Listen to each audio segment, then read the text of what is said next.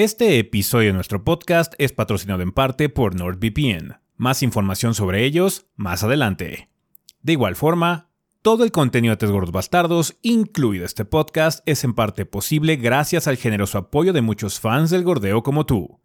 Muchas gracias a todos nuestros Patreons del mes de mayo, entre los cuales se encuentran Josué González Higuera, Alberto Moreno Sánchez, Ramón Reinero Mendoza Maya, Carlos Sosa, Alejandro Ramírez, Bastián Contreras Zúñiga, Natanel Enríquez y Alejandro Barajas García.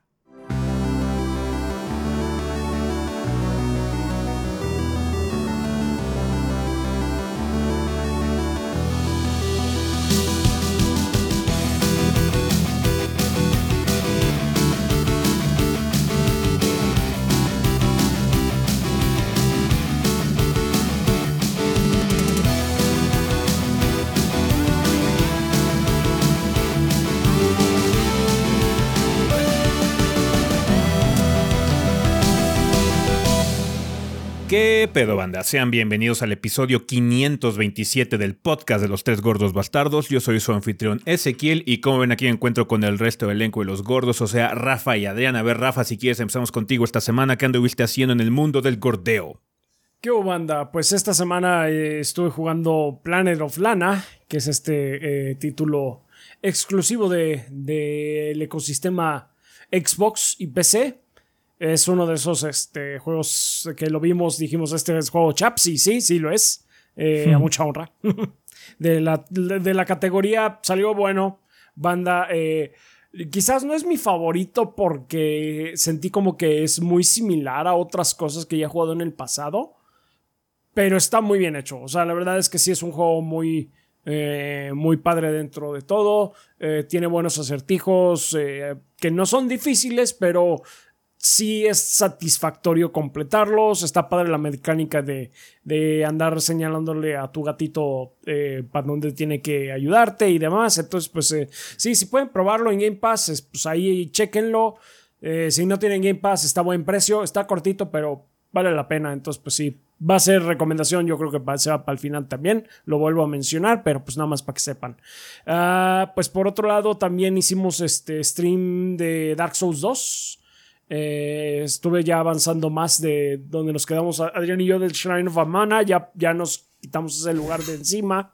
Nice. Llegamos, ya de hecho estamos básicamente en recta final para terminar el, el juego vainilla, eh, lo cual nos encamina directamente a los DLCs, que ahí es donde la cosa sí se pone divertida. Sí, de hecho, lo que vamos a hacer es que yo creo que ya vamos a ir a DLCs, porque si al final te faltan nada más el par de jefes finales y ya, ¿no? Me falta uno antes de llegar ya a los, a los de que están en el Throne of Want. Me falta el, este, el último, el, ¿cómo se llama? El gigante, el rey de los gigantes. Ah, but that, este es de chocolate, güey. Es, sí, es, como un medio show. de chocolate. sí. Eso es medio de Es como chocolate. nada más O sea que a Chaps le va a ah, o sea, a Chaps le va a costar 20 intentos. Vas a ver que sí. Porque sí, Eh, Tengo este, que decir que la primera vez que lo jugué, a mí también me costó chaps. No, es que ahora a Chaps le han estado costando los fáciles. Sí, curiosamente, no, no llegué con el eh, dragón, el, el que está en el Aldia Skip, sí me lo eché a la primera y alguien puso así de que, eh, porque hubo ludopatía para ese, y preguntó así, pero ¿quién en su sano juicio apuesta en contra de eh, que, que no le va, va- va a vencer uno de los jefes más fáciles del juego? Perdí contra la congregación. Como dos veces, entonces pues sí. o sea, sí está. Es un verdadero bien. volado con el chaps, Es entonces. un verdadero volado, sí, conmigo, porque sí, a otros jefes un poquito más complicados sí me los he echado a la, primar- a la primera. Al grande, al Aegis del, de, de, de Vendrick me lo eché a la primera. Entonces, pues sí. Eh, pues ahí vamos con eso. ¿Y qué más? ¿Qué más? Ah, pues ya este, jugamos ahora sí que un stream de, de despedida el, eh, el jueves en la tarde, ese y yo. Nos vimos presencialmente para despedirnos de Street Fighter V, Yep. en vista de que ya, ya mero va a salir Street Fighter VI. Entonces, pues vamos a, jugamos un ratito con la banda. Básicamente, nosotros estuvimos de anfitriones de la sala, básicamente, porque pues no hicimos la gran cosa. No. Entonces, pues, sí, llegó gente, llegó gente que jugaba muy bien. Llegó gente que jugaba muy bien. Entonces, pues ahí Sí. jugaron muy bien Pues entre sí. ellos. De hecho, hubo matches muy padres. sí. Sí, sí, sí. Lo Y se ve que se la pasaron bien. chido también. Entonces, eso, eso fue lo padre. Qué bueno. Eso fue lo padre, la verdad estuvo, estuvo divertido. Eh, pues ya veremos si con Street Fighter 6 este, repetimos un poco más de esto, porque sí hay mucha gente eh, de nuestro público que sí le entra duro a Street Fighter. Entonces eso está padre. Eh, Sí tenemos eh, dentro de todo comunidad ahí. Um, y pues ya, y pues bueno, nos estaban preguntando que qué onda con, con Gollum. Pues yo ya le empecé a jugar banda y no, pues ahorita mis impresiones iniciales son, no les puedo decir nada que no sepan ya. Eso es una basura. ya les diré con exactitud qué tan apestoso está después, pero sí, es, it's bad, it's bad. Está muy malo. Entonces, sí, si, pu- si pueden evitarlo, pues háganlo, por favor. No, nadie está obligándolos a comprarlo, entonces pues, no lo hagan. Pero bueno, supongo que se divertirán en todo caso si me enojo mucho en el video, que, cosa que es muy posible. Pero ya veremos qué tanto le voy a, voy a meter, porque cuando un juego ya es eh, conocidamente así de, de malo, cuando ya como que Iris non Calesi, ya se lo sabe todos, pues no vale, eh, siento que no vale eh, mucho la pena seguir pateando el caballo muerto. Que ya, este, pero bueno, de todas maneras vamos a ver qué, qué tanto le, le avanzo a esa cosa. Si está muy, muy malo, pues sale una mil en la que digo, no, ni la acabé de lo roto que está, porque sí está muy roto. Hay veces en las que la cámara no coopera, pero en absoluto. Em, Tú creerías que en un platformer, pues como que se va acomodando en- entre ciertas plataformas para decir y medio indicarte a cuál va a ser tu, tu próximo salto. No, aquí la cámara es así, estás por tu cuenta. Ahí, da- ahí ve cómo te las arreglas y es un, es un desastre. Entonces, algo fascinante en ese sentido, pero ya, ya veremos más adelante qué onda. Está bien, está bien. Eh, Tú, Adrián, ¿qué anduviste haciendo? Eh, pues probé Warlander en consolas. Eh, salió recientemente y hice un pequeño short porque el juego en consolas es prácticamente el mismo juego que PC. Ujú. Eh, nada más tiene algunos detalles extras. Entre ellos, de hecho, ya está habilitado el crossplay. Y por lo mismo, el pool de jugadores es más amplio. De hecho, me tardé menos en conseguir partida. Y ya hay más mapas también. Eh, entonces, pues. Hice un short. El short este, da link directamente a la reseña que hice cuando salió en PC. De hecho, cuando lo juego en PC, lo juego con control. Entonces, básicamente es lo mismo. De hecho, lo que sí puedo decir es que corre mejor en consolas que en PC.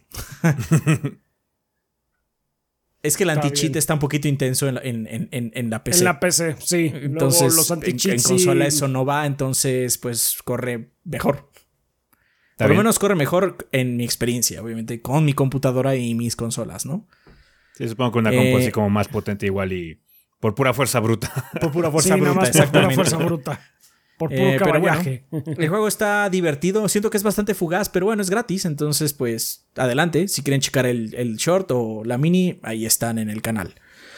Y también estuve como loco jugando dos cosas que espero salgan esta semana, banda. Sí. Yo no me vieron tanto porque sí pues, llegaron dos cosas grandes, entonces estuvo pesado. en ese Sí, sí. Además de que obviamente estamos trabajando en la siguiente reseña grande como tal. Sí, sí, sí. Em, pues bueno, lo que yo estaba haciendo también es jugar un poquitín de The Legend of Zelda Tears of the Kingdom en nuestra serie. Estamos avanzando en, en nuestros streams. Eh, jugué con Chaps un poquito de Street Fighter V. Estuvimos también haciendo Questream del PlayStation Showcase el miércoles. Ah, sí, de hecho, vamos, también, vamos, vamos a hablar de eso en, en el tema de la semana, que fue obviamente uno de los eventos grandes de, de- de esta semana. Y jugando ya cosas para... Tengo una mini que está en puerta y también ya trabajando en la reseña grande que viene en camino. Em, obviamente todos estamos jugando eso, estamos trabajando en eso, aparte de todas las cosas que tenemos cada quien individual, pero sí estamos trabajando en la siguiente reseña grande banda, así que esperemos que llegue relativamente pronto. Ojalá que sea esta semana. Eh, si no se puede por carga de trabajo, pues bueno, ya lo, lo sabrán, pero estamos haciendo todo lo posible porque se lleguen estos días.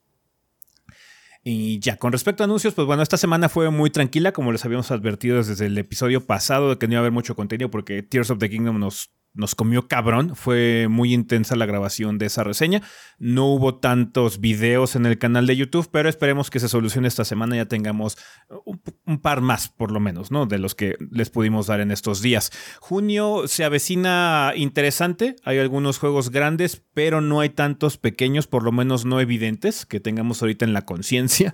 Pero, pues bueno, igual le llega alguna cosa extraordinaria, entonces sí podremos llenar em, las semanas. El verano tradicionalmente baja de ritmo un poquitín. Pero bueno. Es que aparte vienen conferencias. Vienen conferencias y demás. Entonces, igual estamos más en, en, Twitch que en YouTube. Eh, por razones obvias. Pero también estamos sacando repeticiones y demás. De hecho, sacamos la repetición del PlayStation Show, que es lo más rápido que se pudo. Creo que salió el mismo día. Y pues, que también no había más videos. Sí. Eh, pues ya va a haber contenido esta semana, banda. Sí, ya eh, estamos trabajando en él. Ya nos pudimos recuperar un poquitín después de la hecatombe que fue Tears of the Kingdom para traerles contenido en YouTube y nos vamos a seguir viendo en, Twitch porque, bueno, como saben, también tenemos la situación del patrocinio de Clanners que vamos a platicar un poquitín ya a finales del sillón de las ofertas que vienen esta semana, banda, que están cochinas porque es la hot sale.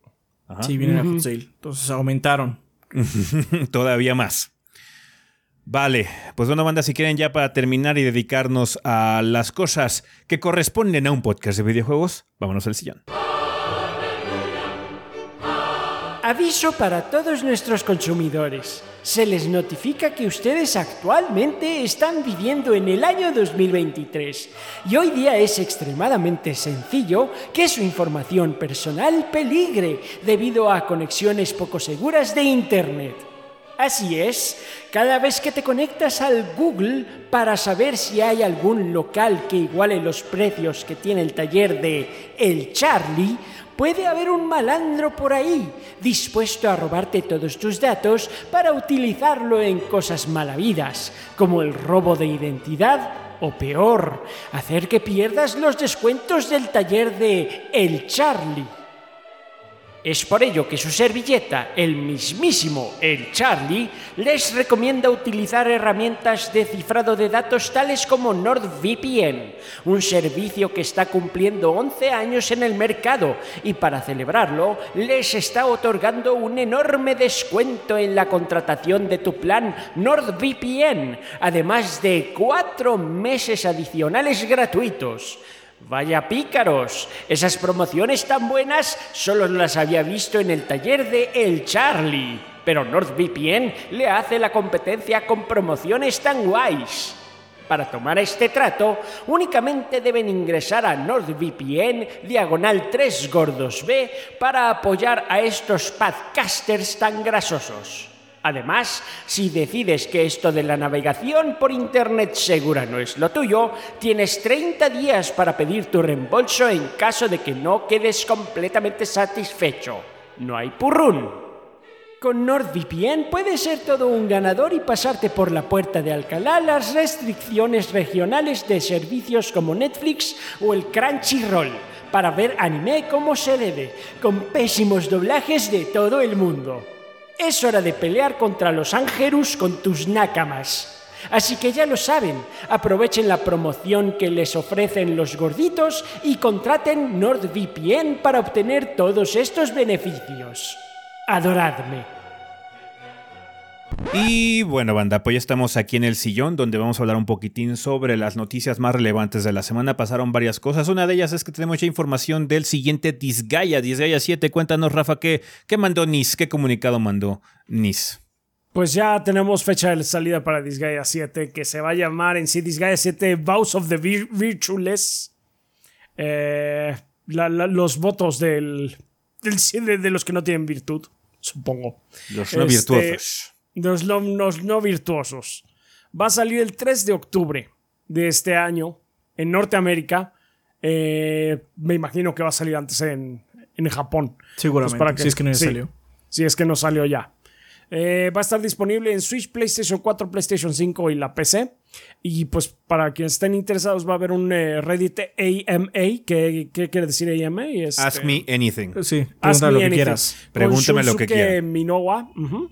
Eh, que va a ser del director del título, el tema del, eh, del, eh, del ama, va a ser JRPG, básicamente, por si quieren estar ahí, este, pues ahora sí que preguntarle al señor Mino, a Minogo-san acerca de, los JRPGs. Y pues sí, ah, también hay un tráiler ahí de, historia que muestra que más o menos cómo va a estar el rollo de, del nuevo protagonista, que medio está contratado ya a la fuerza, pero no realmente. se ve cajetón, pero no sé. Yo después Súper de importante la Disgaea- historia de Disgaea. Súper importante. Sí, siempre lo ha sido. Este, yo después de Disgaea 6 sí quedé como un poco curado de espanto. y como tra- trae ese mismo estilo gráfico, me da miedo que vaya a volver a ser otro. De nada más dejo mi Switch o mi PlayStation prendido ya que, que mi monito haga ah, el macheteo por sí solo. Mis monitos hagan su macheteo ahí por su cuenta. Y yo me voy a. ¿no? Sí, autoplay. Me da miedo que, que tenga otra vez autoplay y sea básicamente enfocado en eso, en nada más grindea lo más que puedas y ya luego vemos qué onda. Entonces, pues sí, estoy un poquito preocupado porque ah, vaya a seguir esa misma temática, pero ya veremos cómo sale. Este 3 de octubre. Está bien, está bien. Pues bueno, ahí está. Disgaea 7 ya tiene fecha de salida para Occidente, banda. Em, ¿Se acuerdan del remake de Prince of Persia The Sands of Time? Que no recibió bien la gente y que después se retrasó y se retrasó y desapareció y demás. Pues bueno, reapareció. Parece ser que ya se lo va a tomar un poco más en serio Ubisoft, ¿no, Adrián? No sé si la palabra es en serio. Eh, fíjense que el remake de Prince of Persia de Sands of Time acaba de tener un... Ha hecho pasos para atrás, básicamente. Porque en este momento se encuentra en la etapa conceptual. Es decir, todo el trabajo que habían hecho al bote de basura, vamos a reorganizar este proyecto y vamos a empezar prácticamente desde cero. Están en la etapa conceptual de este remake, cabe aclarar, remake de Prince of Persia, de Sands of Time. Y estos cambios conceptuales se van a enfocar en, se van a enfocar en modernizar el movimiento y el combate de The Sands of Time. Ah, según un extracto de la conversación que tuvo Ubisoft News con el productor eh, Jean-François Naud y el director Michel McIntyre, Ma- disculpe, ese- McIntyre. Mac- McIntyre. McIntyre, supongo. sí. Discúlpenme. Este, comentan que es importante pensar en este título como un remake, no como un remaster. Porque ya han pasado 20 años desde el título original, desde que el título original fue lanzado. La tecnología ha avanzado, pero de igual forma, como jugadores y creadores de videojuegos, también hemos evolucionado. Por lo que las palabras de McIntyre, bajo las palabras de, Mike- de McIntyre, perdón, dice: No creo que un remaster pueda tener lo suficiente como para tener estas evoluciones en cuenta. Hace falta un remake que realmente eh, para realmente evolucionar al juego y hacer que alcance un contexto actual. ¿El proyecto está vivo? Pero la, la verdad, la verdad. Es una broma esto ya. A estas alturas del Entiendo, partido entiendo, sí lo el- parece. entiendo, entiendo lo que estaban diciendo, de que es que hay que modernizarlo para... Ok, indudablemente, pero entonces, ¿qué estaban haciendo al inicio? Yo creo que lo que pasó es que Ubisoft se enteró que iba a haber una moda o una. básicamente una tanda de remakes de varias cosas. Y ellos asumieron que no iban a ser tan drásticos o llegar al grado de las cosas que vimos como con Resident Evil 2 o como Resident 4, Dead Space y demás. Entonces ellos estaban haciendo un remaster más que nada en lugar de remake. Pero al ver la calidad de los remakes que tenemos ahorita, así como... No, pues sí está pitero lo que estamos haciendo. Sí Vamos a hacer un que remake, haber pero o sea, lo que así. mostraron originalmente también estaba culerón, o sea, porque puedes hacer un No, por eso. trabajo, pero, pero- pero puedes hacer un trabajo visual muy padre sin necesitar de cambiar nada más y aún así estaría bien, nada más bueno, nada más cambiamos visualmente las cosas, funciona y ya, ajá, o sea, porque es lo que hizo The Last of Us, cambió, hizo un remake visual, pero el gameplay pues es el mismo gameplay. Entonces, podrían haber hecho eso también y seguir adelante, pero lo que mostraron como sus, sus videos estaba culero aparte también, o sea, ni siquiera tenía ese nivel de calidad gráfica. No, sí, te te digo, estaban haciendo un trabajo barely, mínimo. Sí. Estaban haciendo un Sí, remaster. vam- Ajá. vamos básicamente a, a callar a las personas que están pidiendo algo. Y ya. Sí, este, pero hubieran quedado, hubieran quedado del nabo si hubieran sacado eso con la palabra remake en comparación con todos los remakes que hemos estado teniendo últimamente. Así Entonces, es. yo creo que es lo que pasó. ¿Sabes qué? Vamos a regresar, reiniciar este proyecto y si hagamos un proyecto un poquito más choncho. O es lo que quiero pensar. Igual y acaba siendo una porquería, igual que lo que nos mostraron, ¿no? Es lo que, es Sí. lo que estoy teniendo la esperanza de que llegue a suceder eso por los fans, porque personalmente me vale madres, la verdad, pero... O sea, el circo está divertido, indudablemente, Sí. pero... Sí, todo no, el, todo circo- el pedo existencial que tiene Ubisoft ahorita está muy cabrón. Sí, sí lo está.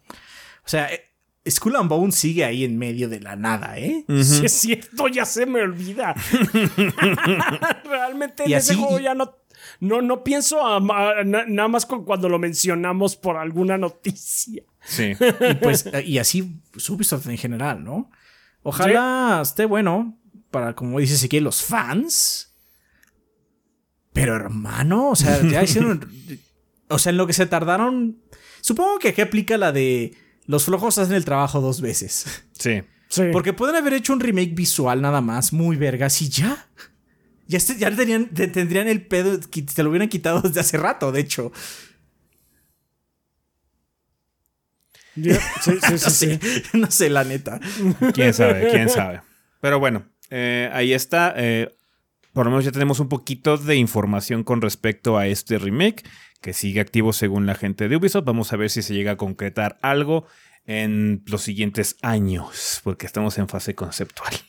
No mames. En fase conceptual, yo le auguro una salida mínimo en el do- 2027.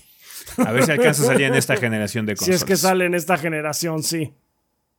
Fase conceptual. Diablos. Diablos. Hablando, hablando de cosas que nomás no salen, eh, la gente de Naughty Dog acaba de hacer un comunicado con respecto a su juego de multiplayer de The Last of Us, el Factions, básicamente esta versión que creció mucho, que era el multiplayer de The Last of Us parte 2, pero que al final de cuentas creció lo suficiente según Naughty Dog para volverse su propio juego.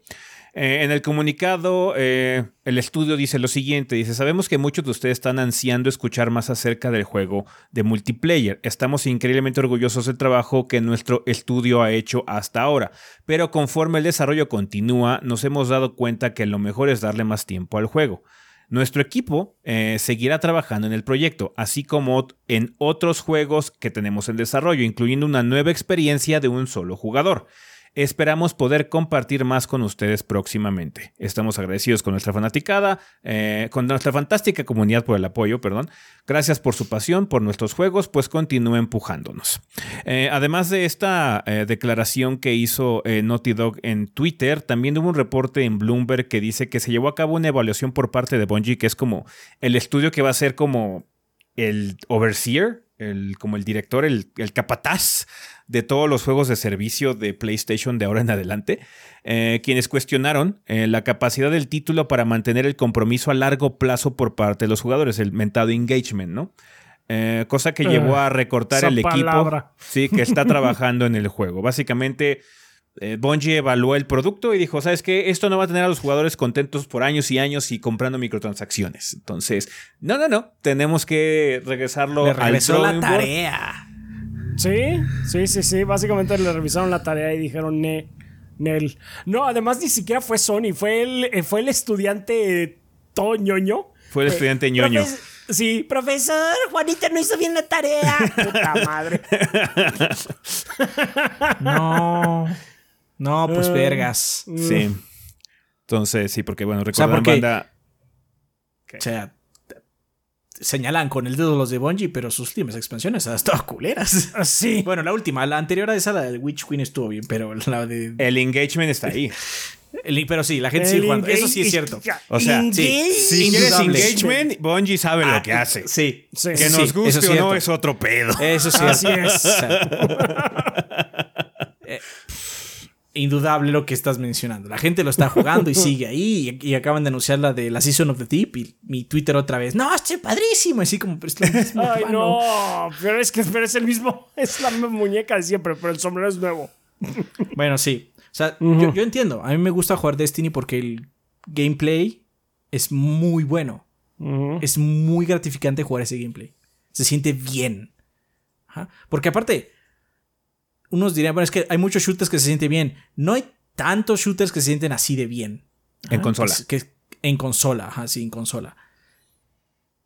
No es tan común. Hay muchos que se juegan decente. Los puedes jugar y te puedes divertir con el juego, pero que se sientan bien es una situación más rara. Bungie hace buenos shooters, ajá. Entonces, pues, se siente chido jugar, ¿no? Pero híjole, el, el grindeo ahí está ridículo. Supongo que eso es lo que le faltó. Más grindeo, échale más grindeo. No es lo suficiente mete puño el grindeo. Quiero más. Quiero más. Ah, Vale, Dios. pues ni modo, banda, tendremos que esperar. De hecho, había rumores o expectativa de que íbamos a ver Factions ya ahorita en el showcase de PlayStation de esta semana y no fue el caso. Más que nada porque hicieron un tease eh, los de Naughty Dog eh, en Summer Game Fest o con el Doritos Pop en algunas de sus presentaciones el año pasado. Entonces ya estaba augurando que era lo próximo que íbamos a ver de Naughty Dog. Este juego que tienen de single player ya lleva rato cocinándose, que supuestamente, según las palabras de Druckmann, no necesariamente es The Last of Us Parte 3. Que The Last of Us Parte 3 viene al futuro. O sea, es casi casi seguro que lo vamos a ver eventualmente. Pero que este nuevo proyecto no necesariamente es The Last of Us Parte 3, que no le crean a los leakers y demás. Em, pero ya veremos qué es lo que ocurre a final de cuentas. Lástima por Factions. eh, sé, sé que hay mucha gente que está esperando ese multiplayer. Es un multiplayer muy querido. Es muy de nicho, es muy particular. Pero pues hay gente que le gusta mucho ese multiplayer. Entonces, ojalá que podamos ver algo relativamente pronto para que la gente quede un poquito más tranquila, porque ya desde que salió The Last of Us Parte 2 ya llovió. Sí. Ese multiplayer lleva cocinándose un buen rato. Ajá, entonces Mucho, vamos a ver qué ocurre. Muchísimo. Vamos a ver qué ocurre Pero en bueno. los siguientes meses. No atrapó a los testers de Bungie. La, la fase de revisión de Bungie rebotada. Sí, les regresaron la tarea. Sí, sí, sí. ¿Qué es esta chicadera? No, Hazlo bien, profesor. güey. ¿Is this No, fun? ¿Qué es esto de divertido? Sí. Yo lo que necesito es engagement, no diversión. Engagement, sí. Oh, no. no diversión. Aquí no vinimos a divertirnos. ¿Quién le dijo a Juanito que aquí veníamos a divertirnos? Vale. Chan, chan, eh, chan. Pasamos a Ah. otras noticias, banda. Eh, Delay Watch, eh, con un juego que pues, quizás no es el más grande de- de- del montón, pero es Delay Watch. De todos modos, cuéntanos, Rafa, cuál es la víctima en esta ocasión. Ah, sí, eh, eh, Front Mission 2 Remake se ha retrasado en el Switch. De hecho, yo ni me acordaba de este. Tuve que volver a ver el, el video para acordarme así de cuál era este. Ah, es de mechas, ok. Salió, salió a finales del año pasado, uno. Así. Así es. Ah, pues hubo un comunicado en Twitter por eh, parte del equipo de Forever Entertainment eh, que mencionaron que conforme la fecha de estreno de eh, Front Vision 2 Remake se aproxima, hemos tomado la decisión de posponer el lanzamiento del juego en el Switch. La decisión no se tomó a la ligera, pero en colaboración con el equipo de desarrollo queremos asegurar tener el tiempo suficiente como para añadir tantas funcionalidades como nos sea posible, a la vez que procedemos con implementaciones y evaluaciones apropiadas para cumplir con las expectativas de un remake moderno. O sea, que, cosa que Ubisoft no sabía al parecer. Estamos conscientes de la anticipación por Front Vision 2 Remake y la emoción que nos han mostrado a través de su desarrollo.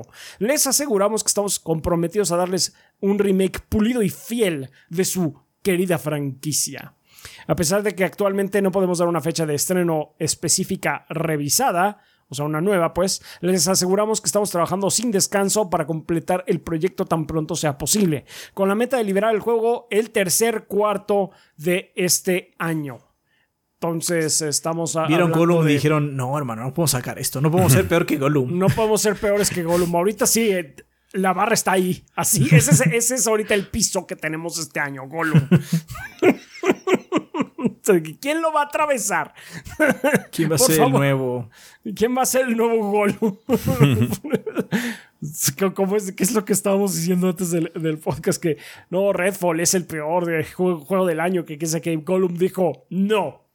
No puede ser que un juego de Xbox sea el peor del año. No, aparte es juego de alto perfil, porque hay juegos De peores que salen todos los días. Sí. O sea, pues, indudablemente sí. ahí hay, hay un montón de juegos cutres, ¿no? Pero Gollum Sí. Pues, es, es- es un juego que tiene el nombre del Señor de los Anillos al final del día. No es así una, como una propiedad intelectual tan No como importante como, El Señor de los Anillos. Pancha va por los Doritos, parte 3 que salió en Steam, ¿no? No, es lo que estaba checando. O sea, la pinche semana pasada que chequé así los, los estrenos de Steam para ver qué onda con las minis, salió puro juego hentai, güey. No mames. De, ¿Qué pedo con pues esta creo que No semana? va a haber minis esta semana, güey. Sí. No, pues sí, ya, valió. Ah, ah, bueno, terminan diciendo, por favor, manténganse pendientes de más noticias de desarrollo que daremos en nuestros canales, redes sociales y en nuestro servidor de Discord. Gracias por su comprensión y apoyo continuo. Y pues ya, pues ahí ya está, es todo de, por parte de Front Mission 2 Remake. Los Llegará. de Gollum también sacaron su disculpa de que el juego Ah, estuvo sí, culero. claro, sí, pero. Pusieron mal el nombre de la del, del nombre. El nombre del De la juego. IP. Pusieron mal el, Del- del IP. sí, de la Pusieron IP. El señor del anillo. El señor del anillo. Bueno, uno, lo pusieron en un- inglés, un- obviamente, ¿no? Pero. Un único anillo, púlelo, púlelo también. Dios santo. Dios. No, sí, terrible. Sí. Pues ya veremos. Vale, pues pasando completamente a otras cosas, banda, en esta semana yo tuve la oportunidad de ir a un evento previo al lanzamiento de un juego de Tencent Games que se llama Undone. Eh, Undone es un juego multiplayer masivo, es como un MMO de survival eh, que está siendo desarrollado por Level Infinite y Lightspeed Studios. Eh, este survival RPG de mundo abierto se lanzará el próximo 15 de junio, o sea, ya falta poquito, en todo el mundo. Aquellos jugadores que se preregistren conseguirán recompensas especiales que podrán usar cuando se lance el juego. Eh, dice el comunicado que nos mandó la gente de Tencent. En el mundo postapocalíptico de Undon, los supervivientes viven divididos en distintas facciones, cada una con sus propias reglas de supervivencia. Como miembros del histórico Raven Squad, los jugadores se enfrentarán a miembros de los Clowns, Eagles, Night Owls y Ravers por el control del territorio, pero también se enfrentarán a las noches más oscuras mientras esperan el próximo amanecer. Este juego es como una especie de multiplayer eh, de supervivencia donde muchos jugadores tienen como la prioridad de conseguir recursos, hacer sus asentamientos y también hacer incursiones en este mapa que tienen, que son como 10 kilómetros por 10 kilómetros que construyeron, que tiene ciclos de día y noche y clima dinámico y demás. Em, es un juego muy extraño porque en el mapa tiene zombies. Son como zombies espaciales porque supuestamente el lore del juego es que cayó un meteorito a, a la Tierra o al lugar donde estábamos y de ahí se obtuvo un mineral muy chingón que básicamente ayudó a la humanidad a resolver varios problemas, pero al final se dieron cuenta que también infectaba a la gente y las volvía en zombies y pues todo se fue a la chingada. Ay, ups. Es un juego muy extraño porque en este tienes que seguir mucho tus medidores de hambre y de cansancio, pero también de higiene. Algo que me llamó mucho la atención es que tienes que estar limpio porque si, si estás muy apestosín, los zombies te huelen más fácil. Ok. Chale. Hay que tener en cuenta tus medidores de higiene bañándote, lavando tu ropa y demás. Es un juego que va a salir en PC y celulares. Yo probé la versión de PC cuando fui al evento previo. Tiene controles muy extraños porque se nota que es un juego de celulares principalmente, porque bueno, es Tencent, su- seguramente el mercado principal que planean acaparar es Asia. Em, ahí juegan mucho en celulares, banda. Pero está interesante. Está un poquito wonky. Se nota que es un juego de celular, pero no podría decir que no estoy intrigado. más que nada por esto de la mecánica de higiene y por todo demás. Es un shooter. eh, se ve que es muy em, tradicional en muchos de sus aspectos de gameplay, donde tienes que conseguir armas de mejor grado, bla, bla, bla, bla, bla. Todo ese tipo de situaciones. Cocinar comida para tener eh, con qué recuperar tus medidores de- de hambre y demás. Pero también dentro del escuadrón Raven hay como personajes que son así como josbandos y waifus, que están súper K-pops. O sea, están pulcros los cabrones en el poca- postapocalipsis, ¿no? Y puedes medio romancearlos, Yo sí me baño, perras. Puedes ah, medio ¿puedo romancear, medio romancearlos, güey. Ok. Entonces está muy Básicamente extraño. coqueteas. I'm Nomás sorry, coqueteas. Está muy Varias extraño. aquí. Vamos a ver qué tal le va. Em, o sea, cosas de, de Level Infinite y Lightspeed hemos jugado. O sea, metal, cosas como Metal Hellsinger, B-Rising y demás tienen también ese pedigrí y han salido padres. Ajá. e- Entonces, digo, estoy intrigado. Podría ser algo muy común, muy normal, muy tradicional. Quién sabe cuando evolucione. No jugué más que una hora, hora y media. Eh, si acaso. Pero el inicio me intrigó. Estoy intrigado. Termina el comunicado diciendo lo siguiente: dice, durante su arriesgada aventura, los jugadores se encontrarán con el mítico Trey Jones, un superviviente interpretado por la superestrella del cine mundial Will Smith. De eso- yo soy, básicamente soy leyenda. Soy leyenda. Sí, sí. es lo soy leyenda, sí. Trey actuará como guía y ayudará a otros supervivientes a orientarse por el mundo cuatro años después de que se produjera el desastre global. Algo importante que nos hicieron énfasis los developers, la gente de Tencent, es que el juego va a venir con eh, adaptación a español latinoamericano. Entonces van a poder jugarlo sin muchos problemas en cuanto a interfaz y demás, porque sí, hay como muchos sistemas y cosas que tener en cuenta. Por lo mismo está padre que tengamos una traducción para que la gente que lo necesite, eh, pues bueno, pueda utilizarlo. El juego es free to play, van a poder jugarlo eh, con los riesgos que eso conlleva, banda. Así que ténganlo en consideración. Un don va a estar disponible el 15 de junio del 2023. Gracias a la gente de Tencent por invitarnos a ver el juego. Ya veremos cómo le va cuando esté disponible. A ver, a ver si sale bien o sale. O todas estas rarezas y sistemas que tiene metidos acaban colapsando en algo que no, no brilla, ¿no?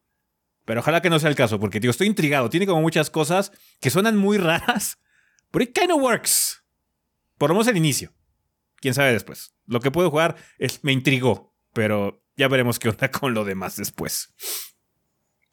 Vale, eh, pues para que salga este título falta un rato. Cuéntanos, Adrián, qué va a salir estos días en tiendas y portales digitales. Ok, el 30 de mayo, que tengo entendido es martes, eh, sale Company of Heroes 3 para Play 5 y Xbox Series X, Far World Pioneers para PC, Play 4, Play 5, Xbox One y Xbox Series, Friends vs. Friends para PC y System Shock, el remake para PC. Mm. El primero de mayo sale Etrian Odyssey Origins Collection. ¡Fuck! no. Se me había olvidado esa, güey. A mí también se me había olvidado. Bueno, de hecho para- es junio, perdón, es junio. Ah, es junio, junio, junio. Sí, sí, sí, sí, sí. Etrian Odyssey Origins Collection para PC y Nintendo Switch. Gunfire Reborn para Play 4 y Play 5. Ah, ok. Homebody para PC, Nintendo Switch, Play 4, Play 5, Xbox One y los Xbox Series. Y Killer Frequency para PC, Nintendo Switch, Play 4, Play 5, Xbox One y los Xbox Series. Y por último, el 2 de junio sale Shantae para Play 4 y Play 5. Street Fighter 6 para. PC, Play 4, Play 5 y Xbox Series. Y We Love Katamari Reroll Plus Royal Reverie para PC, Nintendo Switch, Play 4, Play 5, Xbox One y los Xbox Series.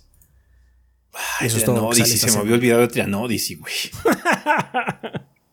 Ah, Dios. Yo digo que nos vamos a hacer güeyes. Es que son tres juegos larguísimos. No manches. Yo digo que nos vamos a hacer güeyes. Yes, let's. Ojalá el destino nos deje. Sí. Sí, Sí. sí, sí. Ah, ese sí, un anime estuvo más cabrón. Ojalá el destino nos deje. Si no, Sí. Que rece el kit Zafo. porque le va a ir de la verga. Es que esta semana, esta semana está estúpida. No. Chale. Oye, Kid, ¿tienes Ya se fue de experiencia con... vacaciones, ¿no? El Kid ya de Sí, regreso, ya regresó regresó de vacaciones. Así de aquí, ¿tienes experiencia con la franquicia de Trianodyssey? No. Ah, perfecto, aquí tienes tres. Aquí tienes tres. Están largos, ¿eh, muchachín? Perfecto. You're gonna love them. Te van a encantar. oh, no. Ah, bueno, pues ahí está, Ah. obviamente, para nosotros el juego de la semana es Street Fighter. Eh, Así está interesante es. también la llegada de System Shock. Y pues Sí, Trianodyssey sí, sí, para la gente que lo lleva esperando, ¿no? También que un pinche Katamari se, se coló ahí a la, a la lista. Es que es también un remake, ¿verdad? A propósito de todo esto. Pues el anterior, el, re- el reroll normal que hicieron. De hecho, hice reseña y es, es, es un port. Ok. En los reroll creo que son Amazon Ports, que se ven un poquito mejor. Pero también, o sea, Katamari tiene un estilo muy peculiar. O sea, si lo haces, vamos a decirlo, más real o algo así, perdería todo. Ese juego es más estilo No, que otra sí, cosa. es súper esti- sí. Y pues se sigue viendo divertido al día Sí, de hoy. entonces, se sigue viendo divertido igual. Lo que tiene es un estilo muy peculiar. Y el reroll funcionaba, pues, sale muchos años, hace muchos años el reroll. Este es el del 2 y pues asumo que va a funcionar bien. Ujú.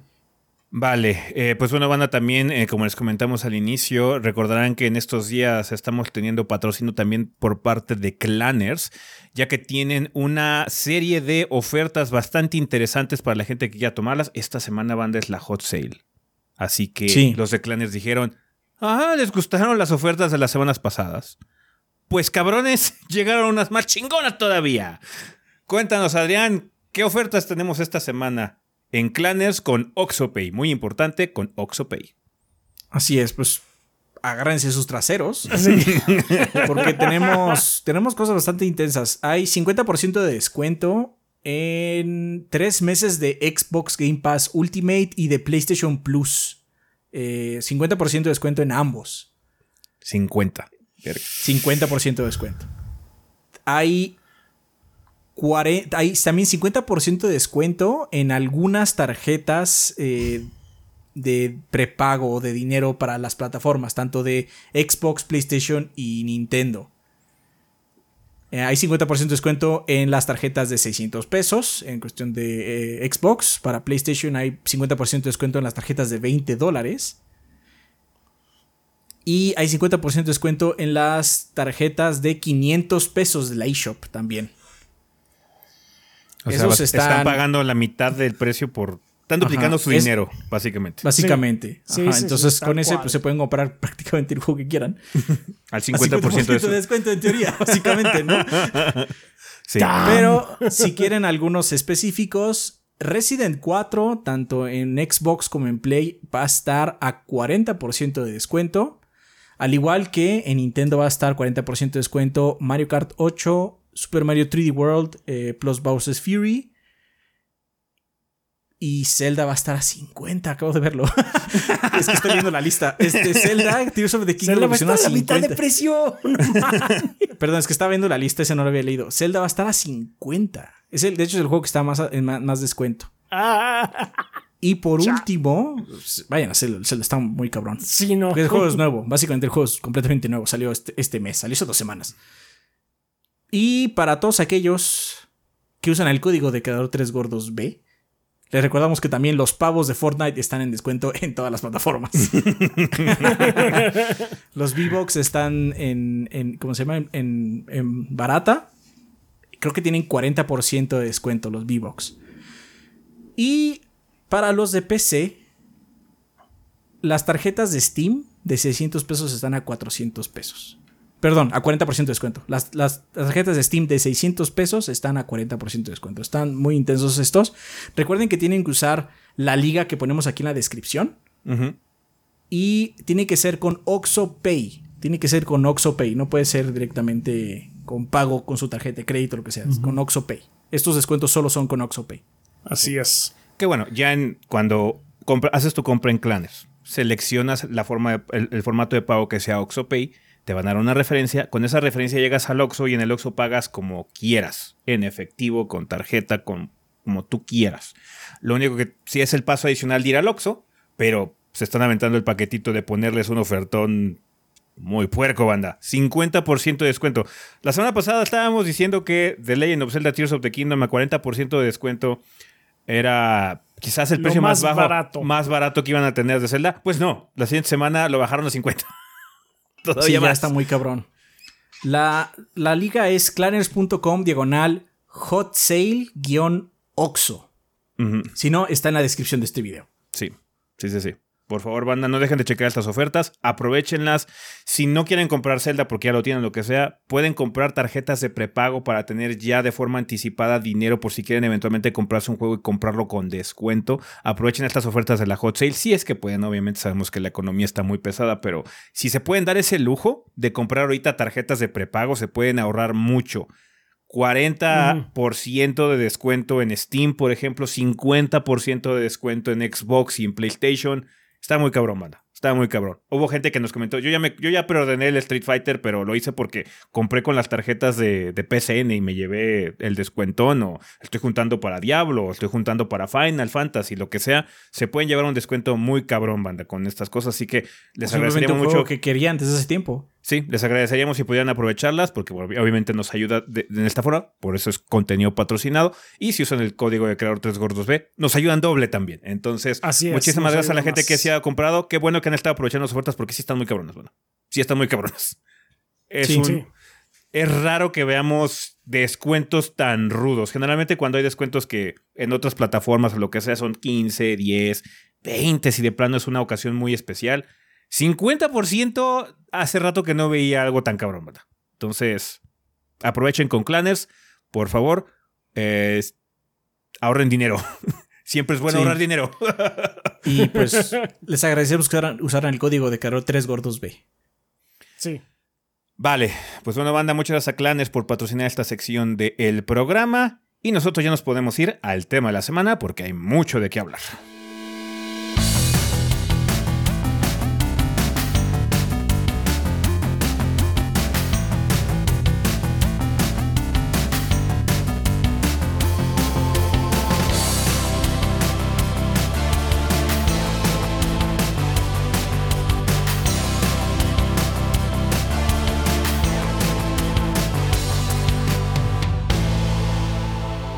Pues bien, manteniéndose aquí ya en el tema de la semana, vamos a empezarlo como ya es costumbre con la vida después del podcast. En este caso sería episodio 526, Mortal Kombat 1, que nos mandó la banda. Rafa. Muy bien, pues eh, tenemos dos comentarios. El primero de Bruno de YouTube que nos dice: ¿Qué onda, gordos? Les escribo del futuro presente. Nuevo gameplay de Mortal Kombat en el aburridísimo stream de Play, pero bueno, Final Fantasy XVI se ve bien vergas. Este, respecto a Mortal Kombat 1, Creo que va a estar en único- Super Game Fest, ¿no? Sí, ya dijo el Doritos Pop Sí. que va a estar ahí. Ajá. No, no, no, lo- no, that's my game. Ese sí, es sí. mi juego. Ese es mío, ese es mío, no lo toquen. Este, respec- eh, respecto a Mortal Kombat 1, lo único que espero son dos cosas: que el gameplay no sea manotón. Ya que con los últimos dos juegos de NetherRealm, el Mortal Kombat 11 e Injustice 2, el inicio y aprender un nuevo personaje es algo único y algo que solo los juegos de peleas pueden recrear en la industria. Pero lamentablemente estos juegos se limitan muy rápido, combos limitados, solo un par de ataques que son útiles mientras que los demás son súper ocasionales, movimiento muy limitado y sistemas de combate muy simples. Yo le rezo a todos los santos que NetherRealm se suelte el chongo como lo hicieron con Mortal Kombat 9 y el Mortal Kombat X. Quiero juegos de peleas divertidos. Y la otra es que no haya algún tipo de grindeo que limite eh, un aspecto del juego. En Injustice 2 al inicio mi main era Catwoman y tuve que cambiar de personaje ya que uno de sus movimientos estaba con una pieza de armadura y era un movimiento muy importante para sus combos, pero la armadura la tenías que conseguir en loot boxes. Así que Scarecrow se volvió mi nuevo main. Espero que para lo único que tenga que grindear sea para cosas estéticas y nada relacionado con gameplay. Imaginen que tengan que grindear tokens, los cuales te indiquen cuántas veces puedes usar un assist. Carajo, si lo veo posible. Warner es Bueno, Warner. Warner con a Warner. Ujú. Bueno, grodos gordos, los dejo eh, sigan eh, siendo los más radicales y chéveres del interweb. Perdón por la extensión, pero Mortal Kombat 9 fue el primer juego que me enganchó a este género y tiene la franquicia un lugar especial en mí y con mi grupo de amigos. Mm, También sabemos que hay mucha gente que realmente disfruta de estos juegos de peleas, así que. You're cool, bro. Sí, You're pues cool. sí. Así es. Ah, pues y también eh, tenemos el comentario de Muffin de Discord que dice: Hola mis gorditos, ha pasado mucho tiempo desde la última vez que les mandé algún comentario, espero y me elijan. Pues aquí estás, Muffin. Para Mortal Kombat 1 tengo unas cuantas cosas que me gustaría ver. Primero, un cambio radical al gameplay. Los últimos dos juegos de NetherRealm me han dejado bastante difer- indiferente respecto al gameplay. Para mí, estos últimos dos se han sentido bastante pesados y restringidos, sobre todo en Mortal Kombat 11 donde parece que estás controlando a ladrillos con patas. Y esto es algo que la comunidad de NetherRealm se ha dado cuenta y han pedido un cambio radical de gameplay para sus juegos. Por otro lado, los dos pilares de los juegos de pelea, que Tekken y Street Fighter, le están dando más libertad al jugador que nunca, sobre todo Street Fighter. Espero que Ed Boon y compañía estén tomando en cuenta esto, más que nada porque saben hacer juegos locochones y muy divertidos. Mortal Kombat 9, Injustice 1 y Mortal Kombat 10 son prueba de ello. Entonces, pues parece que varios, eh, gente, muchas personas de los que juegan estos títulos de Mortal Kombat sí como que lo sintieron muy pesado el, el 11. Porque Ah, parece es ser muy un controversial. Es muy controversial el 11 porque también ha habido un, un periodo de actualizaciones muy bizarro. Em, Mm. Hubo un periodo en donde está. ¿Cómo se llama? ¿Shiva? ¿Mamá? ¿Mami? Sí. Sí, Mami. Era- Mami, estaba, mami. estaba super OP y la comunidad les- le gritaba a NetherRealm, oigan, arreglen este personaje porque está muy roto. Ajá. Y sí, no se tardó de Shiva. meses en arreglar a Shiva. Entonces sí está como rara la situación de Mortal Kombat 11. Eh, y pues cada quien, ¿no? Cada quien tiene su perspectiva. Hay mucha gente que le gusta, pero también hay mucha gente a la que no le gusta la forma y en este caso, bueno, coincidió que los que elegimos no, no les gustó, ¿no? En particular, pero Así es. sí, en general es un juego controversial. Indudablemente es un juego controversial Mortal Kombat 11. Mm, Sí.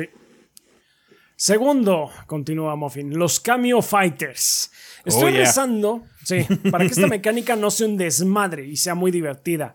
Primero, que no sea solamente una herramienta para alargar combos, que los combatientes tengan diferentes assists para diferentes situaciones, para romper un combo, para poner defensa, etc.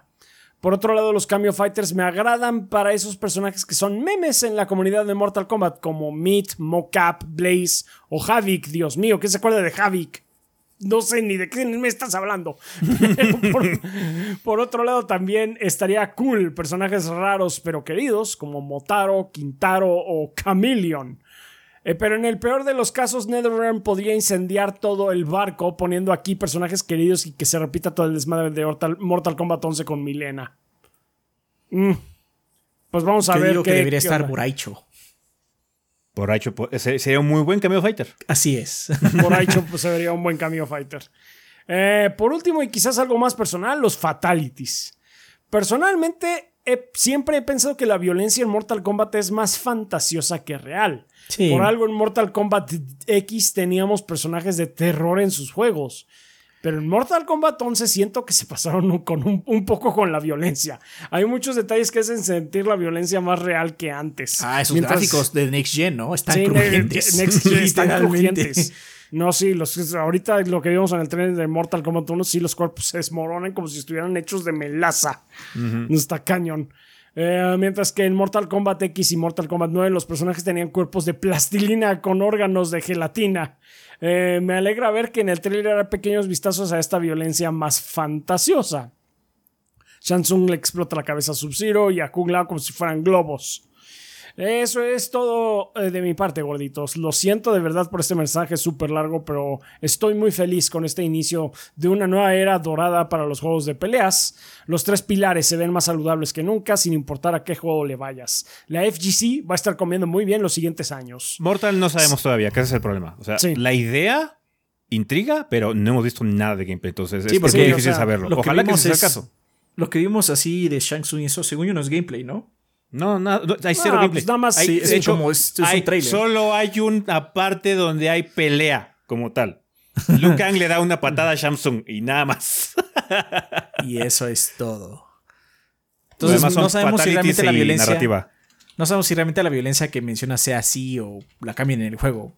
Es, es difícil saberlo, pues. Ojalá, Ojalá sea que sí. como tú mencionas. Ojalá Sí. que sea como tú mencionas.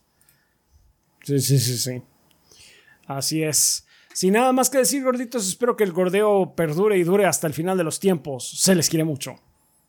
Pues Muchas gracias, Muffin. Muffin. Y muchas gracias, banda, por dejar sus Muffin. comentarios de la vida después del podcast. Vale.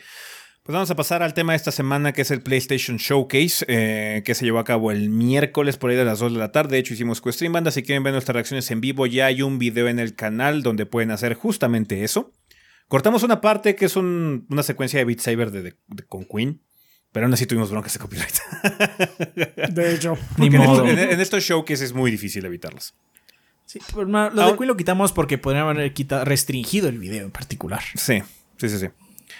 Vale, pues ¿qué es lo que mostraron? Eh, empezamos el showcase con un trailer CG de el título de Haven Studios, que es Fair Games, que va a ser un juego de PvP de robos o atracos. No tenemos muchas ideas con respecto a este, bueno, muchos datos con respecto a este título, solamente que la vibra que nos dio al inicio parecía muy similar a Watch Dogs porque había como cositas de hackeo y demás. Sí. Ajá. Equipos de tres. Equipos de tres, es lo que vimos. ya se sabía que, esta, que este juego que estaba haciendo Haven, que es el estudio de Jade Raymond, eh, iba a ser un juego de servicio, un Game as a Service. Eh, entonces no hay mucha sorpresa en ese apartado. Este título es First Party banda. Sé que Sí. suena raro, pero Haven Studios ya es First Party de PlayStation. sí, sí, ya es parte pues, bueno, de Sony, pues, como Sí, tal. fueron los que. Es es un PlayStation Studio. Fueron los que iniciaron este evento. Hay muy poco que decir con respecto a este título. Eh, decir que no me llama mucho la atención. Hasta no, No. ver gameplay realmente no podemos saber qué onda. Podría ser la cosa más divertida del planeta, pero el trailer la verdad no hizo nada para venderme el concepto. No, porque aparte. Extrañamente se ve como un juego de Ubi. Sí, El trailer. Jade Raymond. Ajá. O sea, yo sé, yo sé, pero puede haber dado como otra identidad. y no, no, las, no se la dieron. O sea, a mí lo que me dio es así como, no, pues claramente es, un- juego de Ubi, nada más que no es de Ubi. Mm. Lo cual personalmente no me parece muy esperanzador. No, no. No, no, no, no me, no me convenció el trailer. Y como no vimos gameplay, pues también menos. O sea, es difícil. No, sí, de hecho, eh, ya ves que empezamos a notar cuáles fueron los que estuvieron de entrada. Ajá. Tú, tú empezaste a notarlos y yo por eso fue, ah, sí, es cierto. Hay que, eh, notas, me va- nos va a facilitar la vida para la hora de hacer el, el outline. Pero ese sí lo vi y fue así de, se me olvidó por completo. O sea, nada más lo quitaron y fue así de, ¿cómo se llamaba? No sé, ya no lo voy a por luego busco. Sí. Eh, hay- vamos a ver gameplay.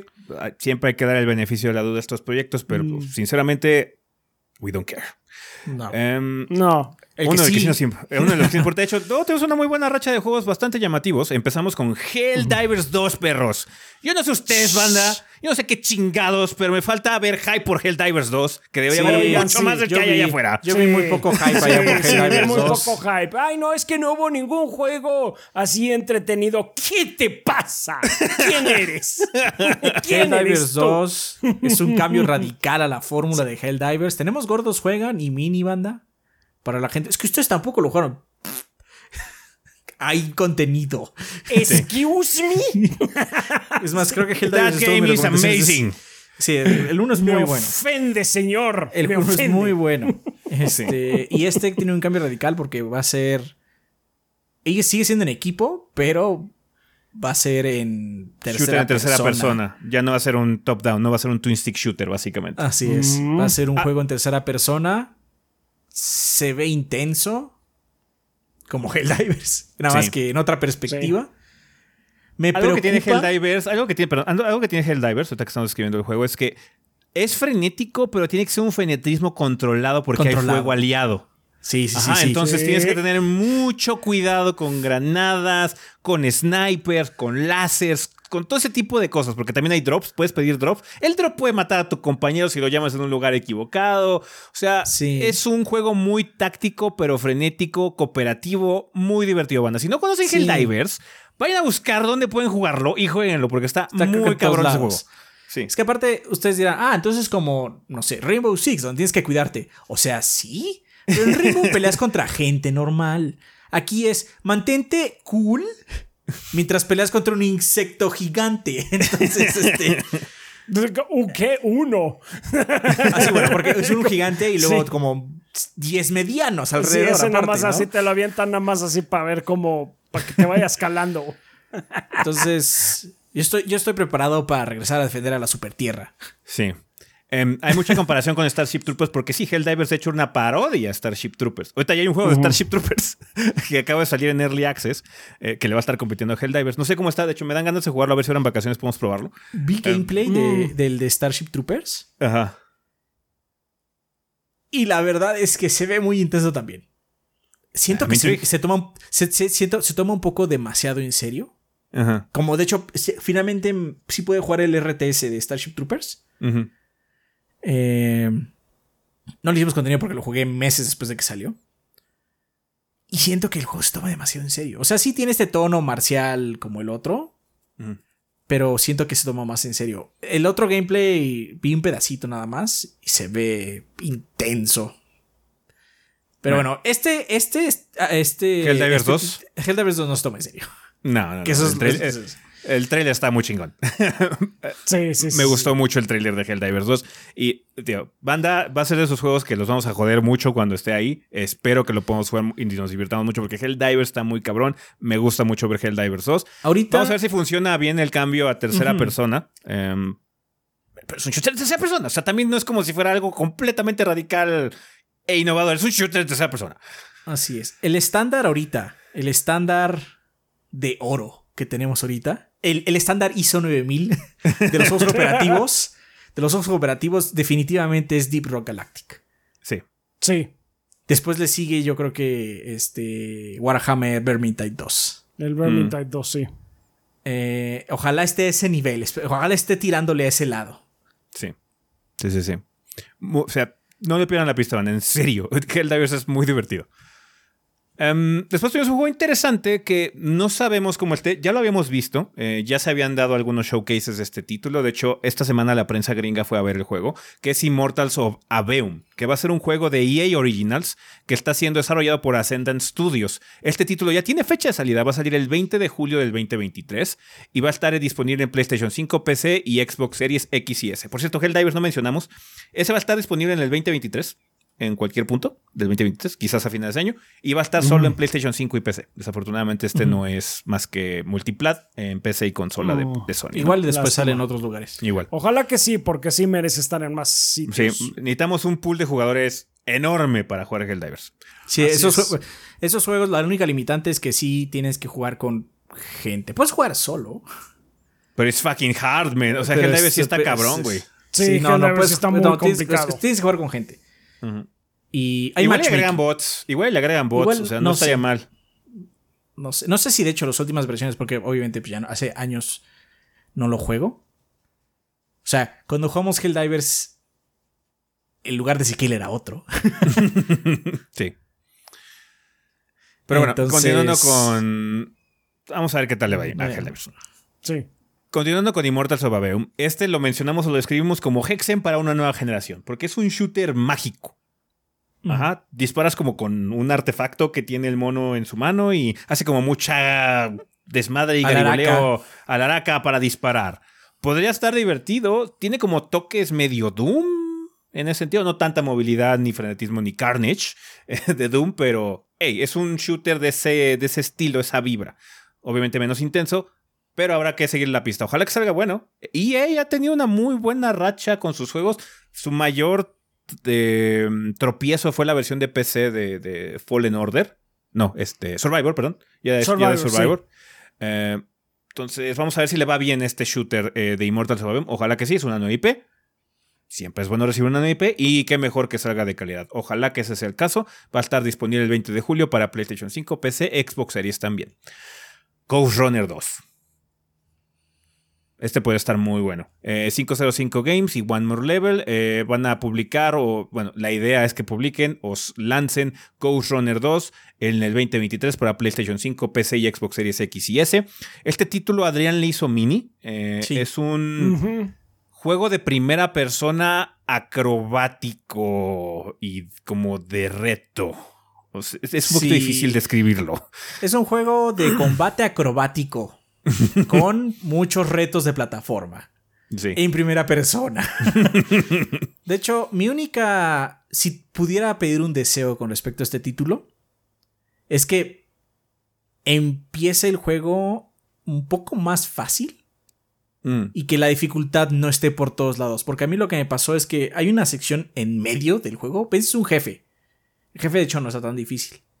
Pero después del jefe te dicen, ah, sí, escapa de esta arena donde estás. Y no mames, esa parte está perrísima. perrísima. Para, los, para las habilidades que tienes en ese momento está muy difícil. Ajá. De repente se eh, dispara la dificultad. Y des- no hay ni un punto del juego más difícil que ese. Después, ah, de ahí hasta el final, sigue siendo un juego difícil. Pero, Pero ya no, no hay, no hay un eso, reto sí. de ese nivel. Entonces, de repente, así como, ¿qué chingados pasó aquí, no? y luego, eh, después de ese punto, sí sube un poco puerco la dificultad, pero después vuelve a bajar. O sea, está como muy rara la dificultad. No estoy pidiendo que sea un juego fácil, que es muy diferente lo que estoy pidiendo. Estoy pidiendo que tenga una Sí, no, curva de que dificultad. vaya así. Vaya hacia arriba, ¿no? De repente así como, es que no puedo pasar. Y después lo que sigue así como, esto está facilísimo. Porque ya estuvo tan perro lo otro que se siente como nada, ¿no? Espero que manejen mejor esa curva de dificultad. Que siga siendo perro, ¿eh? No estoy pidiendo que esté fácil. O sea, está bueno. eh, Ese juego es de. Tienes que. Tienes, te tiene que costar hacer las cosas cool, pero cuando las haces, uff, chingón. Es muy satisfactorio de hacer. Ajá. Entonces nada más espero eso. Porque, o sea, en la mini este, le fue bien, está chingón. Sí, sí, sí. Eh, otro título que nos llamó la atención es el de Phantom Blade Zero, que es este juego Ah, tipo. creo- dijimos que en qué plataforma sale Sí. Ghost Runner 2. Ah, Sí, Play- PlayStation 5, PC y Xbox Series. Em, Phantom Blade Zero es como una especie de Neo. Juego de acción en tercera persona hack and slash. eh, que va a estar disponible en PlayStation 5 y PC nada más. Este va a estar disponible tanto en Steam como en la Epic Game Store. Este sí es exclusivo de consola de PlayStation. No se ve mal. Se ve interesante.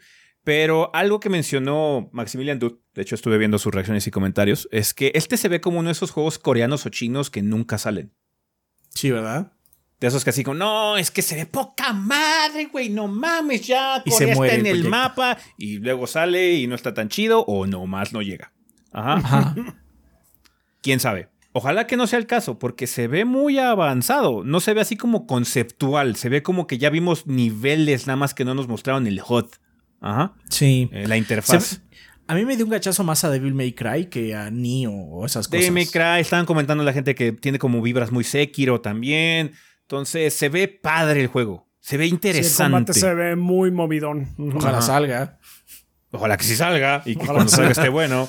Um, hay, que, hay que seguirle la pista. Ojalá que sí llegue. Nada más es lo que queremos realmente el título. No hay mucho más que decir. El diseño de arte está padre. Se ve muy exagerado. Se ve muy oriental en ese sentido. Um, pero pues nos gustan esas experiencias a final de cuentas, ¿no? Mm. Uno que mojó a Rafa de inmediato fue Oh, sí. Sword of the Sea eh, de Giant. Squid, Giant, Giant Squid Studios, los creadores sí. de Journey. Bueno, hay mucho developer de Journey ahí, Hay pero de- son. developer de Journey son Absu ellos principalmente y también de Pathless. No he podido jugar de Pathless, pero pues ahí está. También en, la- en el, ¿cómo se llama? En el eh, backlog. en el mix, sí.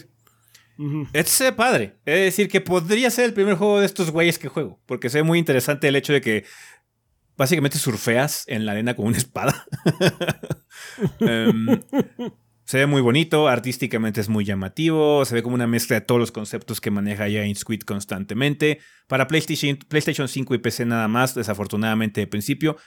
Espero que sea una situación como lo que ocurrió con Pathless, que eventualmente también llegó a otras plataformas. Ojalá Em, que sí.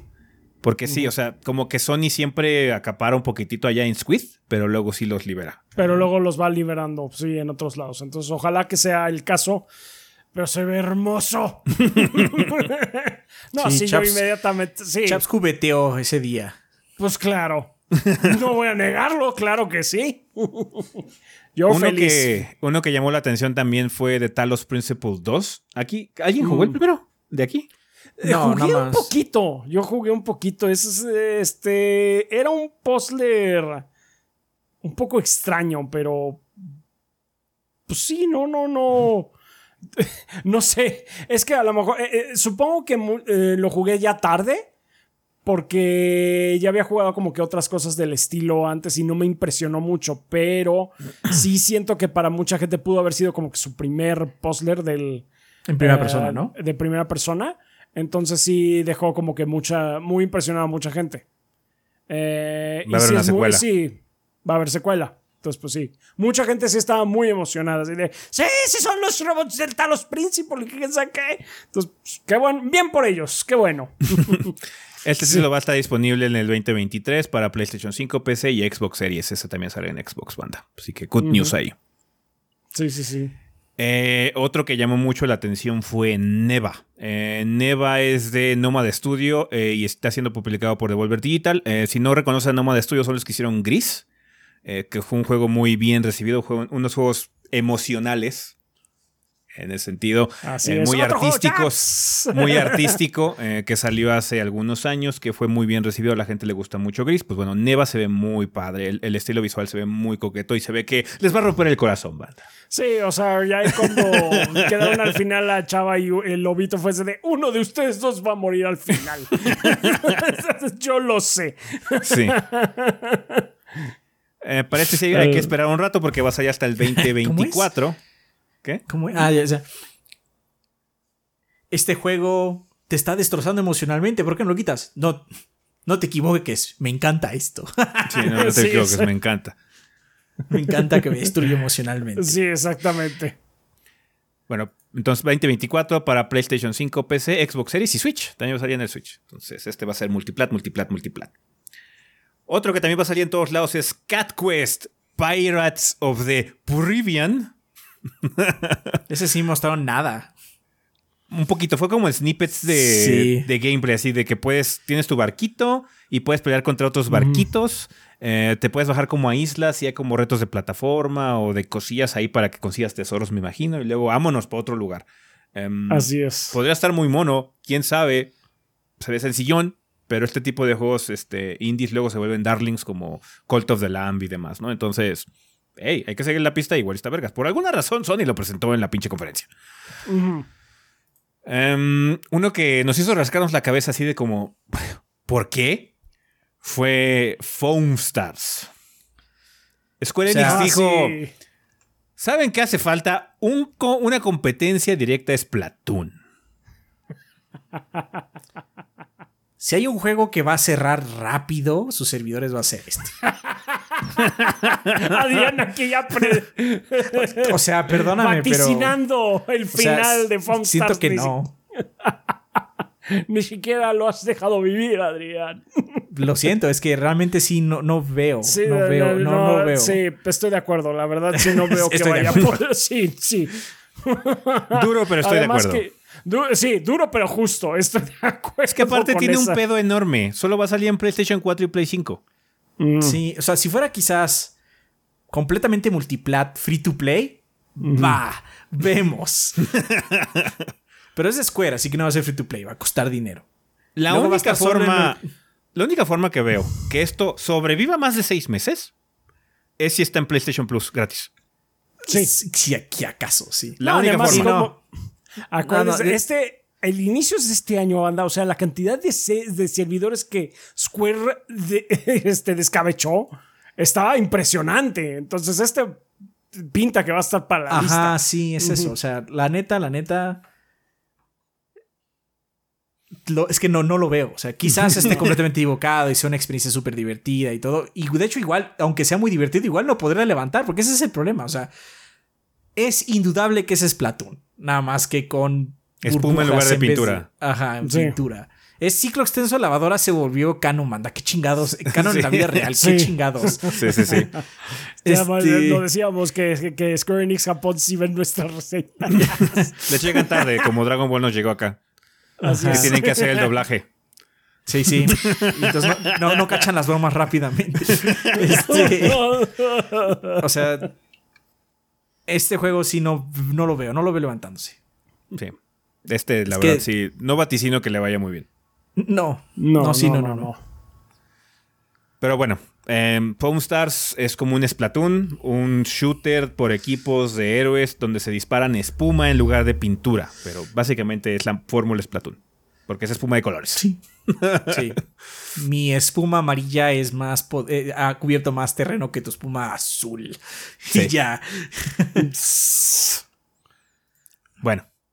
Eh, uno que llamó la atención, que ya habíamos visto antes, es The Plucky Squire, que va a ser un juego de aventuras eh, que va a salir el 2023, que juega mucho con perspectivas, porque tú eres como un héroe, un caballerito, que tiene un gameplay top-down porque parece que estás como leyendo un, un libro para niños. Pero después el personaje se puede salir al mundo 3D y luego se puede meter como a las paredes, como en el Link Between Worlds. Entonces se ve coquetón. Está muy llamativo este, la verdad. Sí. El de Plucky Squire. Este va. Está siendo desarrollado por All Possible Futures y está siendo publicado por Devolver Digital. Y va a estar disponible en el PlayStation 5, PC, Xbox Series X y S y en el Switch. Este Este hay que seguir, mono. este hay que Sí, seguir se la pista porque se ve mono. muy mono. Se ve muy, muy padre. Sí, sí, tiene un estilo muy característico, tiene una idea pues peculiar, porque no sé, en Mario Odyssey tenemos estos niveles, ¿no? Donde te puedes meter al mundo 2D, pero siempre es una sección pequeña. Aquí se ve que es como más. Se ve que es como parte integral del mundo como tal. Porque hay una parte donde tira como una cuerda, pero la cuerda es una de estas cuerdas de. que tienen estos triángulos como de fiesta. Y entonces en esos triángulos se convierte en este dibujo 2D y le ayuda realmente a cruzar la línea, ¿no? Entonces, o sea, se ve, se ve bastante interesante, se ve muy padre. Sí, sí, sí. Este se muy mono. La verdad hay que seguirle la pista. Em, después vimos un trailer de Teardown, eh, que si ustedes recuerdan ya habíamos visto este juego, me parece que en un PC Game Show. Eh, es un juego de atracos que tiene una vibra muy similar a Minecraft, como voxels en ese sentido, donde puedes destruir texturas, paredes y demás. Puedes ser como muy ingenioso con tus, con tus atracos para robar el objeto que tienes que llevarte. Em, básicamente la noticia en el showcase fue que va a llegar a PlayStation eh, 5, pero bueno, también va a llegar en a Xbox Series X también. Eh, ya está disponible en PC y la versión de consolas va a estar disponible en el 2023. Uno de los anuncios grandes fue el remake de Metal Gear Solid 3 Snake Eater, em, que em, estuvo muy raro, ha estado muy raro, porque el juego en sí se llama Metal Gear Solid Delta, Snake Eater. Sí es un remake de Metal Gear Solid 3. No vimos más que un trailer CG y en Twitter Konami liberó algunos screenshots. Gráficamente se ve muy mono, pero el problema de las screenshots es que pueden estar muy doctoreadas, como le dicen por alteradas, ahí. Muy alteradas. Muy alteradas. Muy, editadas, muy editadas. Muy editadas. Em, mm. Algo que causó un poquito de duda fue que no sabíamos realmente quién estaba haciendo este remake. Hubo muchos rumores eh, en la antesala de este show que es que si Bluepoint lo estaba haciendo, que si iba a ser exclusivo de PlayStation y que la chingada. Al final resultó que no, no va a ser exclusivo ni siquiera de PlayStation, va a estar disponible en Xbox, PlayStation y en PC. Y lo están desarrollando los de Virtuos y Konami Internal. Entonces... Volado completo. Sí, Konami Internal, es, Este, es lo que me preocupa mucho. mucho. Volado completo. Sí. Virtuos hace buenas cosas. Es un buen developer. Hace muchos Se dedica ports, a hacer ports, hace, buenas adaptaciones. Es como un Bluepoint. Ajá. No son tan populares porque no son unos wizards como los de Bluepoint. Pero generalmente trabajan bien. Ajá. Entonces, en ese sentido, hay algo de confianza. En otro, Konami está muy involucrado. Que, pues, Konami, Konami, Konami va a ser el Konami. A final de cuentas es su IP. Hubo controversia porque la gente estaba esperando. Ay, es que ya se reconcilió Kojima con Konami. Eso no va a pasar, banda. Terminaron agarrados del chungo, pero feo, pero feo. Sí. Así que Kojima no va a tener nunca nada que ver con Konami a menos de que se vayan los yakuzas de ahí. Ajá. Entonces, fue una buena noticia. Indudablemente hay gente muy contenta por ver a Metal Gear de nueva cuenta vivo, pero hasta no ver gameplay realmente no vamos a saber cómo va a estar el asunto. Aún así, una buena noticia de entre todo este desmadre y es que vienen nuevas colecciones de Metal Gear Banda. La primera va a tener Metal Gear Solid, Metal Gear Solid 2, Metal Gear Solid 3 eh, Subsistence y además va a traer los Metal Gears originales, los que no eran Solids. ¿ah? El Metal Gear 1 y el Metal Gear 2 Solid Snake. Para que puedas jugar esos cinco juegos que son cronológicamente como salieron o como fueron liberados al mercado.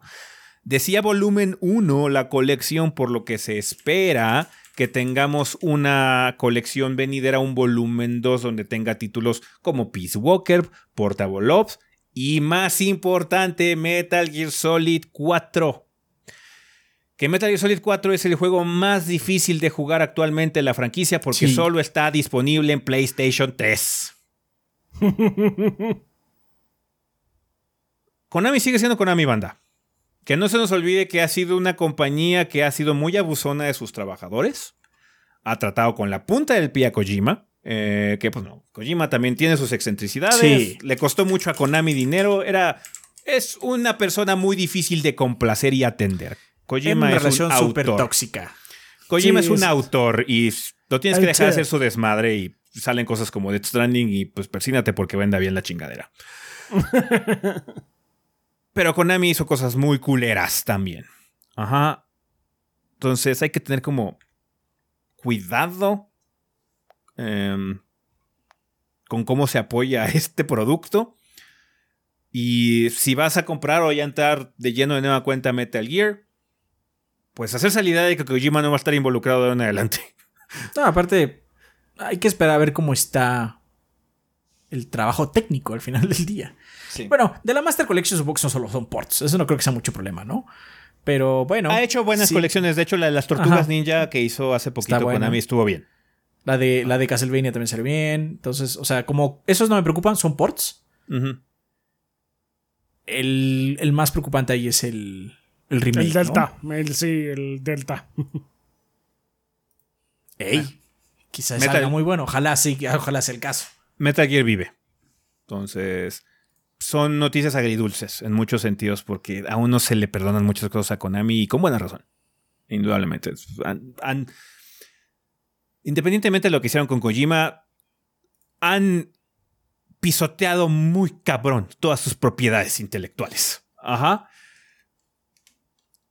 Ya. Entonces, Todas. sí. Todas tienen habrá ahí que- algo. Habrá O que sea, ver qué onda con. Destruyeron hasta Winning Eleven. Bueno, destruyeron hasta PES con el eFootball. El info. O sea, eFootball es de ellos. Sí, sí, sí, sí. Vamos a ver qué tal le va a todo esto que van a sacar de Metal Gear. Em, después de eso vimos un nuevo juego medio de supervivencia, también como de mapa abierto que se llama Towers of Agasba, que se ve raro porque tiene, me dio como la vibra de Ico mezclado con Breath of the Wild. Sí. Sí, está, está como así. Está raro, sí. No me encantó el estilo gráfico, pero podría estar interesante. O sea, el mundo estaba raro. Sí. Había como insectos ballena voladores, me acuerdo. Se, se ve, se ve Ghibli el asunto. Ajá, eh, entonces, eh, it could be great. Podría estar bueno, sí.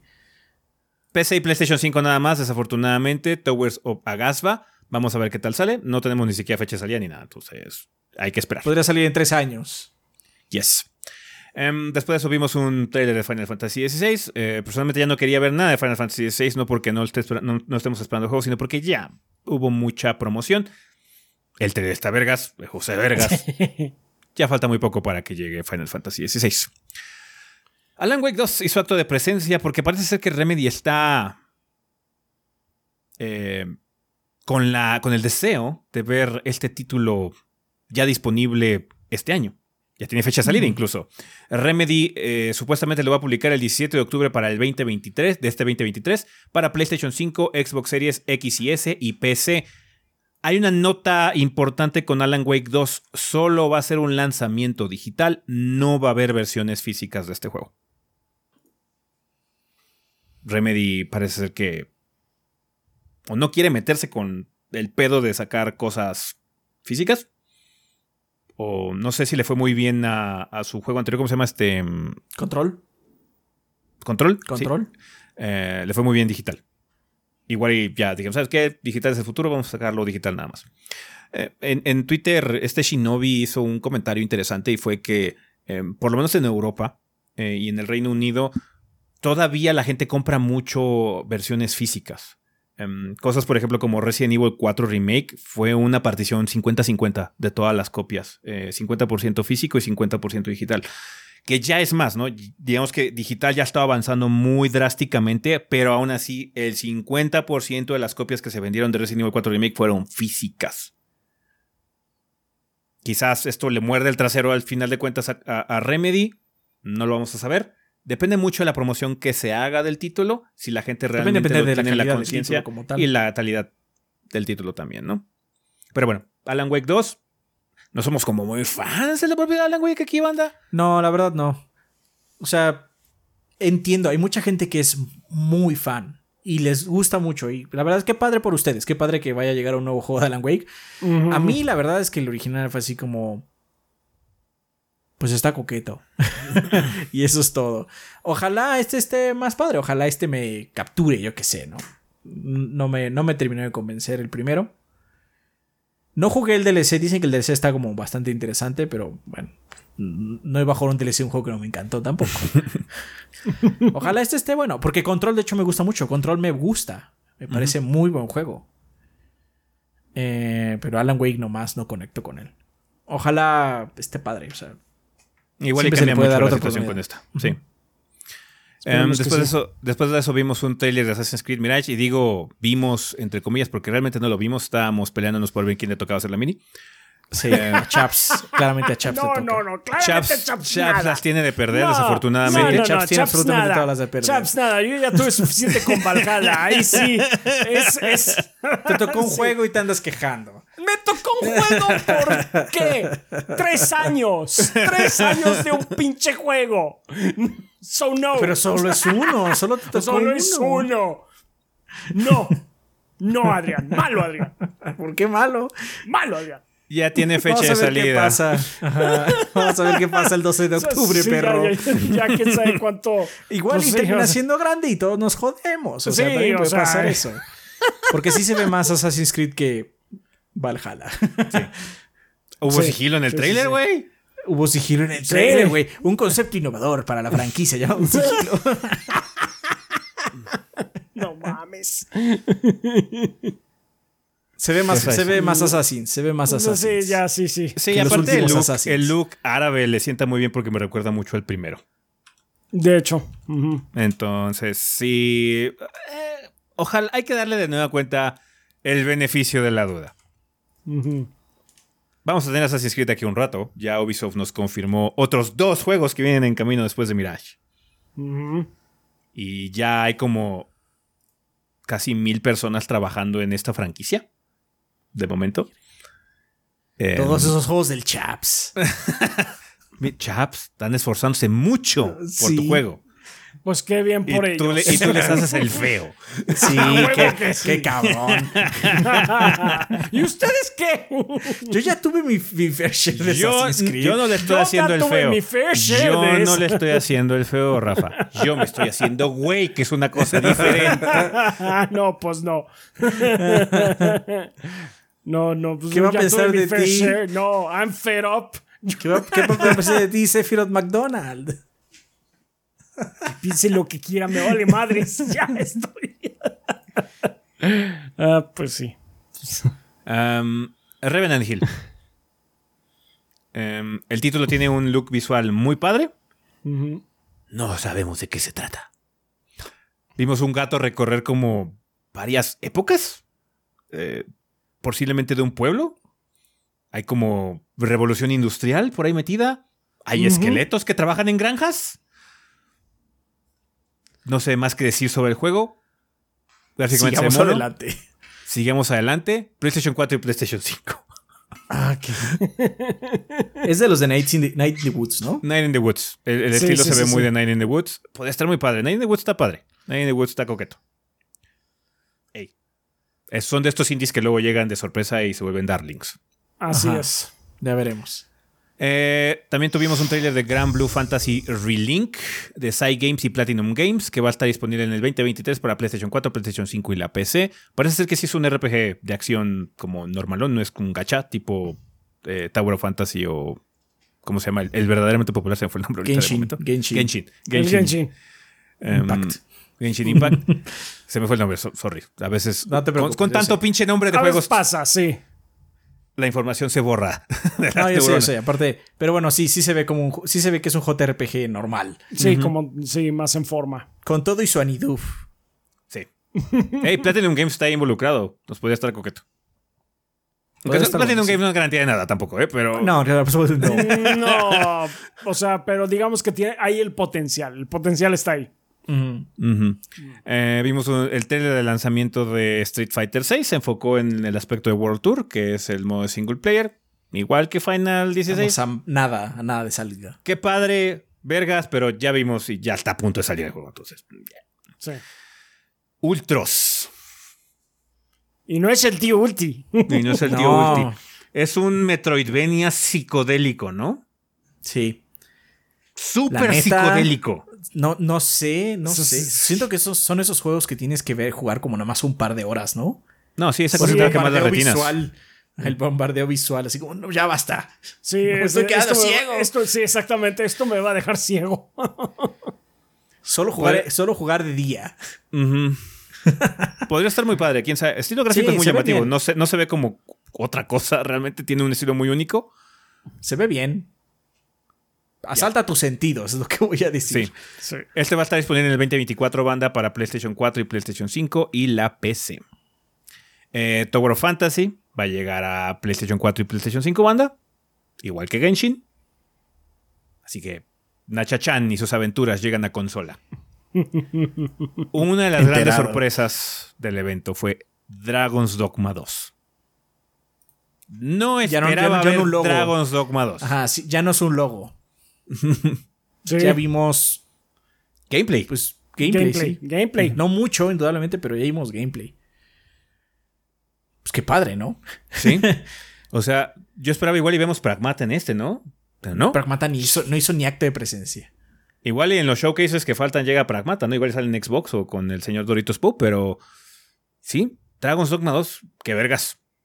Qué vergas, la neta. Esta franquicia es muy especial. Es un RPG medieval extremadamente anime. Sí, es lo que les decía. Creo, no sé si lo dije en el stream o nomás se lo digo a ustedes, pero si la... Hay una parte donde sale una como medusa gigante, una gorgona más bien gigante, y les decía, si no la matas, si se vuelve un personaje con que hables, seguro puedes romancearla. Estoy seguro. sí, sí, sí. I mean, o sea, Dragon's Dogma 2. eh, o sea, me gusta mucho. Dragon's Dogma 1. Dragon's El Dogma 2 primero espero. nos gustó muchísimo, entonces sí. Espero buenas cosas. Tenía sus detalles, como eso del romance, que es parte de la historia, banda, lo del romance, pero está como súper pobremente implementado. Es- Está muy teto. Este, pero bueno, lo padre es como explorar el mundo y pelear contra las bestias y el, eh, meterte como los dungeons y eso era como lo padre. Ojalá esto esté muy bueno. Ujú. Eh, Dragon's Dogma 2 estará disponible en algún punto del futuro para PlayStation 5, PC y Xbox Series. Five Nights at Freddy's, eh, Hell Wanted 2, finales de este año, We Don't Care. Eh, Enterado. Resident Evil 4 VR Mode, perros. Eh, había dudas de qué onda con el Ezequiel contenido. aulló en el Steam en esta Sí. parte. Aulló, literalmente aulló. Había dudas de si el contenido VR que se estaba elaborando de este juego iba a ser como un modo aparte o qué sé yo. Pero no, parece que va a ser todo el juego. como eh, Resident Evil Village, que es un excelente juego para VR. Em, yeah, I'm ready. Ya les dije, banda, serie de nuevo ahora en la versión VR. ¡Let's go! Así que sea que se va a quedar visco. Lo chingón eh, es que va a ser DLC gratuito. Lo culero es que va a ser exclusivo de PlayStation VR 2. O sea que no va a estar disponible en, En PC. PC, ¿no? Wow. Wow. Chale. Creo que Village es el mismo caso. Mal. Lástima, lástima. No mucha gente lo va a poder jugar, pero mínimo lo vamos a ver, banda, en serie aquí con los gordos. Porque es gratis. También anunciaron para PlayStation VR 2 Arizona Sunshine 2, que es un juego de zombies, es como muy popular. Este es un clásico de zombies y looks fine. Eh, Anu- anunciaron un juego de multiplayer shooter que es Crossfire Zero Squad de Smile Gale, Entertain- eh, Smile Gale Entertainment. Canada Don't Care. Otro que es Synapse, que parece ser que va a ser como un shooter, plataforma, puzzler medio psicodélico, VR, que está siendo desarrollado por In Dreams, va a salir el 4 de julio. Lo curioso es que aparentemente el villano o la voz que te habla es David Hayter. sí. Sí, sí, sí, sí. Snake. Eso fue muy raro porque salió un juego de Metal Gear y donde escuchamos a David Haters en un juego VR que nada que ver. Sí. Puede estar bueno. Who knows? Beat Saber Con va los tener- VR luego son voladísimo. Sí, no. eh, es muy difícil emocionarse por un juego VR. Sí, Solo con sí Resident es. Evil funciona, porque Resident Evil es fucking Resident Evil, man. Aulló, Ezequiel aulló. Beat Saber va a tener un paquete de Queen, que no lo mostramos porque mm, Beat Saber es divertido. It's cool. Y creo que la decepción más grande del showcase fue Maratón de Bungie. No porque Oh, esté sí, mal. mucho. No porque esté mal que. Eso ya nos enteramos hasta después. O sea, como que lo vimos y de entrada fue así de, ah, es maratón. O sea, Adrián se emocionó en el momento. Eh, pero sí, una vez que nos enteramos de cómo está la cosa, ya bajaron los ánimos. Marathon, para el que no sepa, es uno de los primeros juegos que hizo Bungie eh, en los noventas. Es un shooter, es como un, es como un Doom clone, haz de cuenta. No tiene como sus particularidades, pero es un shooter de esa época.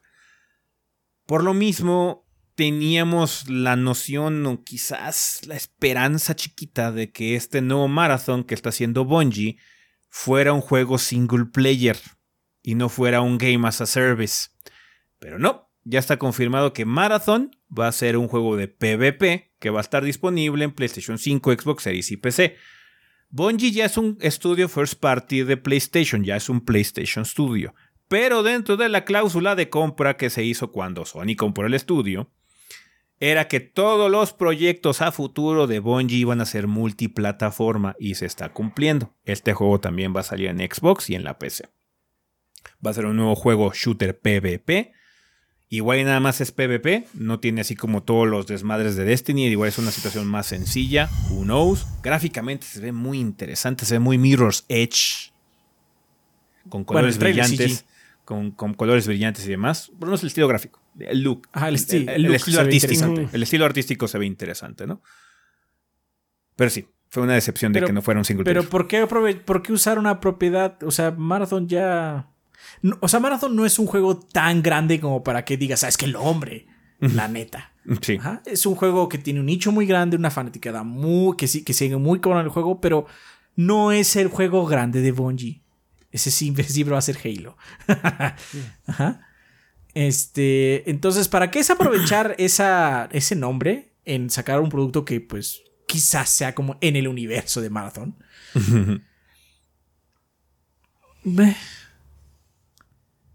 Porque aparte, o sea, no necesito más experiencias PvP en mi mundo. No, eh, claramente no. Pero bueno, em, Sony y Bungie parecen pensar lo contrario. Mecánicamente no dudo que esté muy padre, como estaba comentando Adrián hace rato, de que Bungie hace juegos mecánicamente muy padres. Pero sí es una decepción de que pueden haber aprovechado para hacer un shooter single player, otra vez una aventura padre, em, que sea también muy Sony en ese sentido. Em, pero bueno, va a ser un PvP. A fines de cuentas, Bungie va a ser el encargado ahorita de sus juegos como servicio. Y pues van a ser como servicio. No, pues o sea, Marathon 1 y 2, para su época eran muy raros porque era un juego pues un Doom, un Doom clone, pero con una historia, tiene historia. Y el 3 es un juego meta, es un juego de juegos también. Tiene, tiene una narrativa rara porque le habla al jugador. Muy, muy revolucionario para su época, es lo que estoy diciendo. Y luego así como, bueno, ¿cómo vamos a hacer que esto regrese como un PvP extraction shooter? Así como, ok. Eh, vimos también eh, relacionado un tráiler de Destiny 2 de Final Shape, que va a estar el 22 de agosto. Vamos a ver un deep dive de gameplay y demás, que parece ser que es lo que sigue, ¿no? Del, este, sí, falta. Es, un año de esta temporada, de la de Lightfall, Eclipse. Mm. Ya estamos en la segunda temporada, creo que son tres, ¿no? No estoy muy seguro, la verdad. Creo que son tres temporadas o cuatro temporadas. Terminan estas y empieza lo que mencionaron ahorita, este que es de Final Shape. Kate está de regreso porque no podemos crear otro personaje carismático, claramente. Este. ¿Qué quieres que te diga? Destiny, ya es algo perpetuo, va a existir. Más Destiny. Más Destiny. Más Destiny. El gameplay está muy bueno. No dudo que el gameplay de, de Final Fantasy esté igual de bueno. En teoría, este sí es el final final. El otro solo fue el final chiquito. Este es el final de verdad. Lo cual es muy triste, la neta. Porque hace que Flightfall se sienta como. como relleno de Naruto. Es absolutamente puro relleno. Em, vimos también ya eh, un thriller concepto de Concord, que es el juego de Firewalk Studios, que también ya es un PlayStation Studio. Em, este va a estar disponible en el, PlayStation 5 y la PC en el 2024. No sabemos qué es. Sí, sí, sí. El PlayStation Blog Latam. Perdón, el, ah. PlayStation, Blog sacó un, No un tip dive, sacó más información del juego, que básicamente son dos párrafos. Sí. ¿Qué, dije, qué dicen esos párrafos? El primer párrafo lo que dice simplemente es lo que vimos, que es así como retrofuturista, ya sabes, ajá, sí, de el espacio. sí, que, que, con mucho color, color. Pero lo que dice es que el juego es un juego multijugador de disparos en primera persona. Mm. ¡Oh! ¡Otro! ¡Oh, no! ok. con estética retrofuturista y todo lo que quieran en el espacio. Es un multijugador. Es otro gas. Es otro gas. Es otro gas. Bueno, Sony dijo que iba a haber muchos gas. Iba a haber mucho gas. Y hay mucho gas. Sí, lo, escuchamos, lo escuchamos. Se nos advirtió. Dios. Y pues cerramos con Spider-Man 2. Que Spider-Man 2 se ve muy bien. Se, ve bien. Muy bien. Sí, está padre, o sea, ¿qué, qué se te diga? Se ve chingón. Se ve muy chingón, o sea, se, se ve muy contundente Spider-Man 2. No dudo que esté chido, la verdad, Insomniac también son unos pinches wizards. Em, sí. Lo único que nos causó un poquito de ruido fue la interfaz, que está como rara. Em, Sí, está curva y se mueve cuando los Spider-Man se están moviendo, lo cual es todo el tiempo. Entonces, estamos esperando que puedas quitar esa función de shake porque nos distrajo mucho en Sí, el sí está video. muy Ujú. rara. Ajá, pero bueno, las interfaces cambian también. Sí, sí, sí. Em, hubo, ha- había gente que tenía duda de que, oye, nada más mostraron de, de PlayStation Studios Spider-Man 2. No, hubo muchas cosas de PlayStation Studios. Lo que pasa es que ya son muchas de las iniciativas nuevas que está teniendo Sony ahorita como Game as a Service. Em, que son Firewalk, eh, Bungie y este Haven. eh, que estos tres estudios están haciendo cosas Sí. como servicio además de Bungie, ¿no? Sí, lo Em, que mostraron así fue Fair Games, que es el de Haven. Eh, Concord, Concord, que es el Firewalk. y Y Marathon. pues Marathon, que es de Bungie. O sea, sí dice Xbox Series, pero es por la cláusula que menciona Ezequiel. Lo cual tampoco está mal. Qué bueno que sale en Xbox también, ¿no? sí. Eh, Pero son pero PlayStation Studios. Ajá, mostraron cosas de PlayStation Studios. Lamentablemente, creo que esa es la. Eso es, creo que es el. Creo que esa es la tesis o el resumen de lo que sucede con este showcase. Ujú. Mostraron cosas de First Party, indudablemente. Cosas que a nadie le interesó. Por eso nadie se acuerda de ellas. Sí. Sí. Ajá, porque estos conceptos, pues, o sea, están bien, supongo, como notas en el aire. Pero de por sí ya eh, de entrada sabes que son juegos de servicio, multiplayer, PvP. Pues uno se desinfla, especialmente porque sí, Sony está tratando de empujar estas cosas, pero la mayoría de la gente conoce a Sony por otro tipo de experiencias. Y estás esperando eso en un showcase de Sony, que hace años no vemos un showcase como tal de Sony. Sí, sí, sí. Ajá, o sea, ese es el problema del showcase. La verdad, como yo lo sentí, es como dos o tres State of Plates pegados. Porque sí, mostraron indies muy padres, indies muy interesantes, indies eh, atractivos. de hecho- cosas que, que estoy emocionado de jugar. Yo siento que el, el- el- el showcase fue bueno en ese sentido, pero el problema es que cuando ya nombras showcase a algo, generas Ajá. expectativas. Mínimo. Sí. Si hubiera habido otra cosa grande, el juego de Naughty Dog, el juego de Santa Mónica, o Tsushima 2, o lo que. O Bloodborne, el mentado Bloodborne que todo el mundo está esperando, yo Ah, creo que no la historia hubiera cambiado mucho.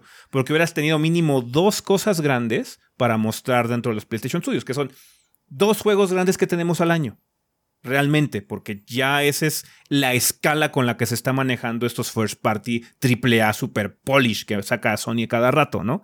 Em, sí, mucho gas desinfló a, mucha- a muchas personas y la gente no comprendió realmente qué era PlayStation Studio y qué no. El pinche primer juego es PlayStation Studio. Se ve como un juego de. Ubisoft, como dice Adrián, pero es un PlayStation Studio. Es un first party de Sony.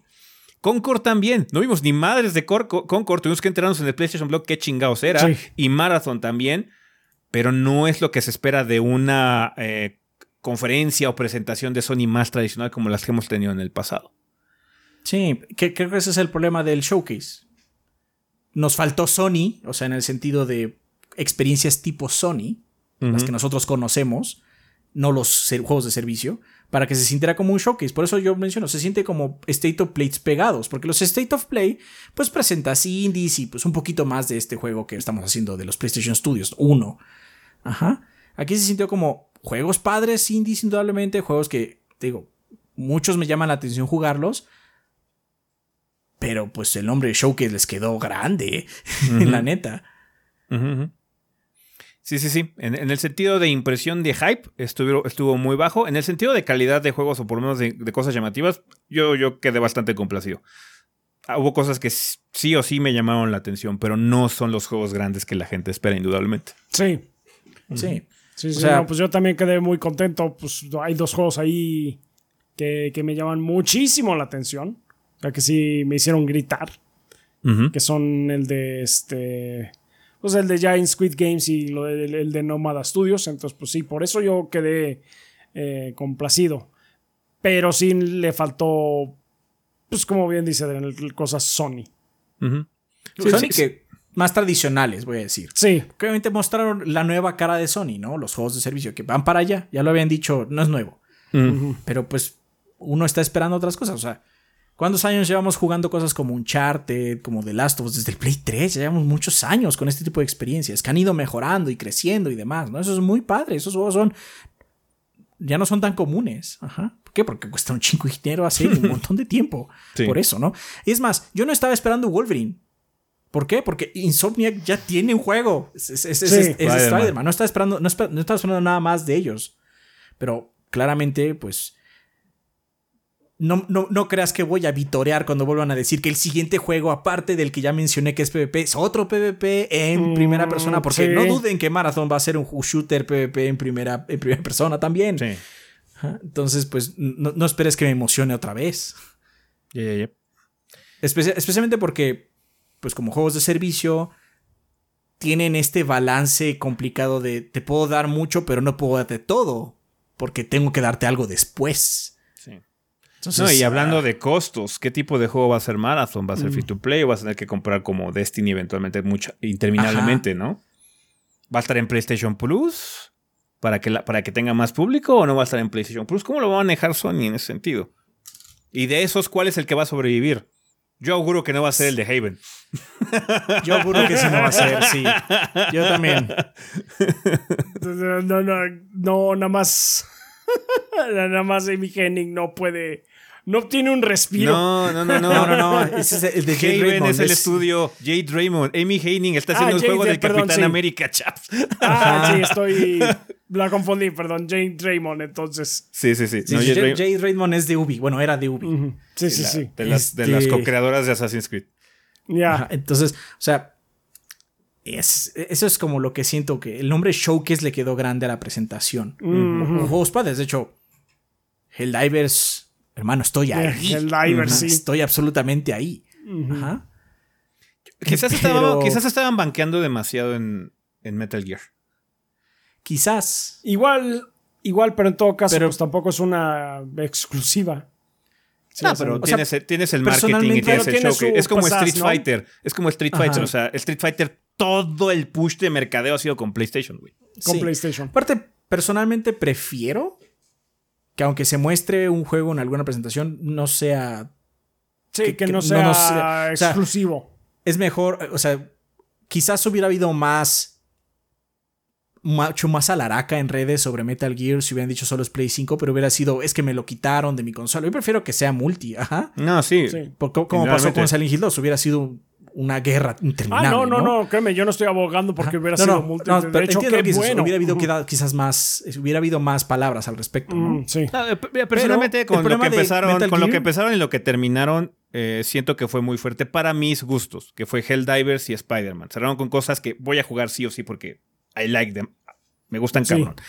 Pero claramente yo siento que el otro reveal hype era Metal Gear. Como no fue gameplay y fue un CG y estuvo tan nebuloso el asunto, No, aparte, pegó. Metal Gear tiene una fanaticada muy grande, pero también tiene muchos recovecos oscuros. ¿Por qué? Porque Metal Gear no solo ya es el juego, es la relación entre, Koni- entre Konami y Kojima, el desmadre que fue cuando salió. El juego dice un juego de Kojima, este no va a decir eso. Ajá. Mm, ¿Quién lo está haciendo? En ese momento no sabíamos. Y, no, no- y Konami no decía ni, ni P. No, ¿quién lo está haciendo? ¿Qué, qué va a suceder? Entonces empezó a haber tantas dudas que también se perdió el hype por eso, porque Konami es una compañía que tiene muchos pedos con los jugadores, porque ellos mismos lo buscaron, ¿eh? no estoy justificándolos, ellos mismos lo buscaron. Ellos No, mismos no. sus, sus pedos. Entonces, sí, indudablemente es un anuncio grandísimo lo de Metal Gear. Pero tiene tantos asteriscos alrededor que pues Ah, así sí. como, bueno, ok, pero ¿qué está pasando con esto, no? Sí, sí, sí. Sí, sí, sí. Ya. Pues mira, eh, en, en cuestión de lanzamientos, eh, Final Fantasy XVI es un juego first party, básicamente. Porque es un juego Sí. exclusivo de PlayStation 5 y. Aunque sea temporal, si es que llega a ser temporal. No, o sea, porque, pues, Yoshida, por las entrevistas que ha estado diciendo, básicamente es: espérenlo en PC Punto. y párale de contar. Sí. No lo esperen pronto, Pero, pero espérenlo en PC. PC. Supongo que sea un año. Eh, por va a lo ser la misma situación que Final Fantasy VII. Sí. Que es lamentable porque es Final Fantasy, al final de cuentas. Es una Ajá. IP muy grande como para que sea exclusiva de un lado u otro. Pero ya dijeron también que hubo un. Aparentemente fue un open. House que hicieron los Square. Oigan, ¿quién quiere ayudarnos a hacer Final Fantasy XVI? Y fueron con todas las compañías. Y Sony ganó el bid. Ok. Entonces, lo que, lo que, lo que propuso Microsoft no le gustó a Square. Supongo que era, supongo que era Game Pass. Supongo.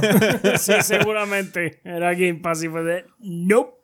Bueno, Game Pass con su dinero intermedio, ¿no? Pero pues, No, no lo dudo, pero, pero yo creo que Square sí está. No, no les que- llegaron. No, Sí, claramente no, no, le les llegaron. llegaron. al precio. Punto.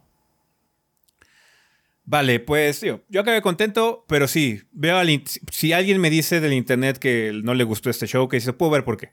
Eh, Porque el- Sí. nos- Sony nos sí, tiene sí. acostumbrado a otro estándar, y este no fue el estándar de Sony tradicional, porque ya está mostrando mucho esa iniciativa futuro, que desafortunadamente, si las cosas siguen así, puede ser el nuevo estándar. Sí. Uy, sí, puro Porque aparte, o sea, sí me da. No dudo que Sony esté tirando un montón de dinero a estos proyectos. Tirando me refiero a la basura, sino echando dinero a estos productos, alimentándolo con dinero. Pero el problema es que el- el- los gas son muy volátiles y ese dinero, si no pega, es, estás quemando el dinero, literalmente, si Sí. no pega, ¿no?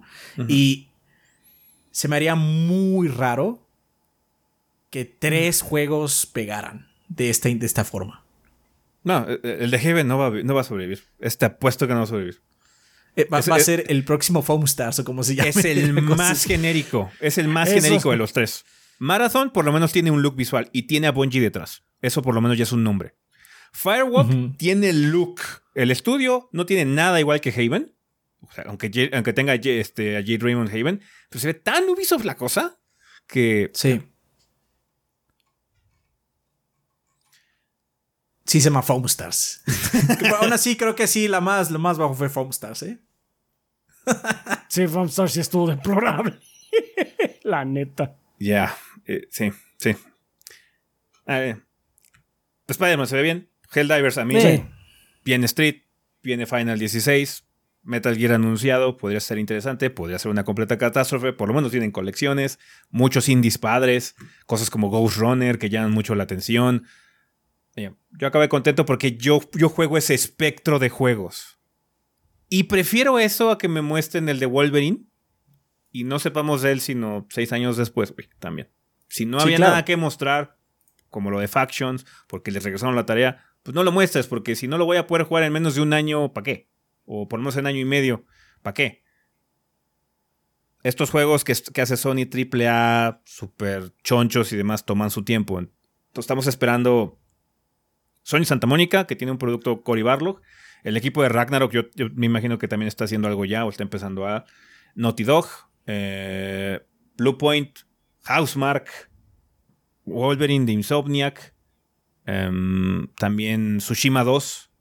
Hay cosas single player que se pueden esperar a futuro, pero ahorita le tocaron a los gas y por eso se siente muy desinflado el hype de la presentación. Indudablemente.